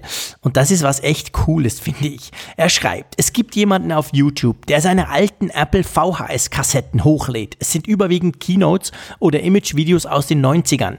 Ich finde es wahnsinnig interessant, was Apple damals für Aussagen getroffen hat, besonders mit dem heutigen Wissen und der heutigen Strategie von Apple. Vielleicht mal was anderes für einen schönen Apple-Abend. Und dann hat er uns einen YouTube-Link zu einem Channel hochgeladen und da hat es tatsächlich die eine oder andere Perle drunter, gell? Hm. Ja, definitiv. Ich habe da heute auch mal so ein bisschen quer geguckt und einerseits die, die Mode von damals, also wie Phil Schiller Krass. teilweise auf der Bühne stand. Ja, oh Gott, oh Gott. Horror. Ich meine, der ist ja heute noch Paradiesvogel, aber damals war es ganz andere Liga. aber es ist auch witzig, einerseits, welche Parallelen man erkennen kann, also wie mhm. dieser Apple Way of Life, den ja viele, glaube ich, erst viel später kennengelernt haben durch iPhone ja. und Co., das sind sie auf Apple gestoßen und haben das aktiv mitverfolgt. Und wenn man eben sieht, glaube ich, unbeachtet der großen Weltöffentlichkeit, wie sehr sie dann das schon damals gepflegt und vorbereitet haben, was sie später weitergemacht haben in den. Keynotes. Mhm. Das ist interessant zu sehen und ja, zum, zum anderen eben Nostalgie, ne? Das ist halt einfach ja, witzig. Klar, das ist witzig. Es ist tatsächlich lustig. Guckt mal rein. Das ist eigentlich eine ganz coole Sache. Wir verlinken euch das. Ja, und ich würde sagen, ähm, wir haben eine, das ist die längste Ferienfolge, die es im Apfelfunk jemals gegeben hat. Das kann man, das kann man definitiv so sagen. Oh ja. Ich weiß gar nicht, warum wir uns so voll gequatscht haben, aber ich glaube, das liegt vor allem dran, es war ja jetzt nicht so, dass wir viel über Schiffe oder andere Ferienthemen gesprochen hätten. Es ist erstaunlich. Also im Moment stand 11. Juli, es ist noch ganz knapp 11. Juli, schon fast 12. wo wir das jetzt hier aufzeichnen, aber ähm, von Sommerloch keine Spur. Nein, das kann man wirklich sagen. Also sonst haben wir über Salz in Pools gesprochen und in der Tat über Schiffe und Apps, mit denen man den Schiffen dann hinterher gucken kann. Aber ja, mal schauen, was die nächste Woche bringt. Weißt du übrigens, woran man merkt, dass du jemand bist, der der Höhenluft noch nicht so ganz abgeschworen hat? Nein, schieß los. Dass du, dass du an der Nordsee sitzt, aber im elften Stock. ja, stimmt, genau. Ja, das ist wahr. Wobei, es gemessen, darf gern hoch sein. Gemessen, gemessen an deiner Heimat, beziehungsweise auch vielen anderen Hörern, die in höheren Lagen wohnen. Jetzt, jetzt siehst du mal, wie mir das immer geht. Also, man sitzt hier wirklich ja gemessen von anderen Leuten im Keller. ja, man, sozusagen, ja, klar. Obwohl man hoch sitzt. Ich ja, weiß gar nicht, wie tief natürlich. ist denn das bei, bei dir jetzt gerade? Weißt du das? Wie, wie meinst du, wie tief? Gemessen am Meeresspiegel, also wie hoch über Normal Null liegt denn da? Dann? Also, das Normal Null ist ja quasi vorne am Strand, oder? Dann kommt ein Deich und der ist ja, pff, was sagen wir, der ist ja schon 10, 15 Meter hoch, würde ich mal sagen. Und dann haben die eben, und das ist das Spezielle da, wo ich bin in Flissingen, dann haben die auf dem Deich noch so eine Art Hochhaus hochgestellt. Und das hat 16 Stockwerke. Ich bin im 11. Stockwerk, habe dadurch eine fantastische Sicht vorne raus aufs Meer, hinten raus über Holland. Das ist ja ganz flach, da sieht man quasi über ganz Holland. Ich sehe sozusagen zu dir rüber, wenn man so will. Na, ich weiß nicht, was ist der 11. Stock eines Gebäudes? Wie hoch ist das? Tja, das ist eine. Ist egal, Frage. das wissen unsere Hörerinnen und Hörer, da werden wir sicher dann Mails kriegen, die sagen, ja, ist doch ganz klar, 2,85 Meter pro Stock etc. Also keine Ahnung, aber 30, 40 Meter werden sicher sein, wo ich da hoch bin. Und für das ich am Meer bin, bin ich da schon relativ hoch, da hast du recht. Ich glaube, die höchste Düne von, von, von Holland, die ist, glaube ich, 60 Meter. Also die ist auch nicht wirklich hoch. Aber, und du bist im zweiten Stock, oder? Unterm Dach bei dir. Mhm, genau. Genau. Genau. Ja. Also ich habe dich definitiv auch dieses Mal geschlagen, selbst wenn ich am Meer bin. aber, aber du bist, ich habe gerade mal nachgeguckt, dein Ort, wo du bist, egal wie hoch du da jetzt sitzt, in welchem Leuchtturm du dich da verschanzt hast, aber Bern liegt 542 Meter über dem Meeresspiegel. Ja, ja, klar. Und äh, der Ort, wo du jetzt. bist, liegt ein Meter über dem Meeresspiegel. Immerhin. Du, du, sitzt also im Bergwerk noch ganz tief unten, mein Lieber. Ja, ja, das ist so, definitiv. Aber ich muss sagen, es gefällt mir sehr gut. Darum werde ich auch nächste Woche noch hier sitzen. Das heißt, nächste Ferienfolge, die wir auch wieder live zusammen aufnehmen, die wird auch nochmal von hier aus dem Leuchtturm sozusagen stattfinden. Und bei dir dann an der Nordsee. Mal gucken, ob wir da ein bisschen über Schiffe sprechen können oder über andere lustige Dinge, die uns passiert sind. Aber vielleicht gibt es ja auch wieder das eine oder andere coole Apple-Thema Thema. Wir werden das auf jeden Fall zusammen zu einer Folge gießen. So oder so. Wir bedanken uns schon mal fürs Zuhören. Habt ihr so lange durchgehalten, selbst mitten in den Ferien oder in der Ferienzeit, sagen wir es mal so. Es haben ja längst nicht alle Ferien. Hat mir einen großen Spaß gemacht, Malte. Ich muss sagen, es ist natürlich einfach viel cooler, wenn man das live machen kann, als wenn man das voraufzeichnet. Drum freue ich mich schon auf nächste Woche und sage wie immer Tschüss aus. Tschüss von der Nordsee. ja, genau. Es macht übrigens genauso viel Spaß mit dir, ob, ich, ob du in den Niederlanden sitzt oder in der Schweiz. Ja, und nächste Woche brannten die Nordseewellen wieder auf. Bis dahin. Tschüss.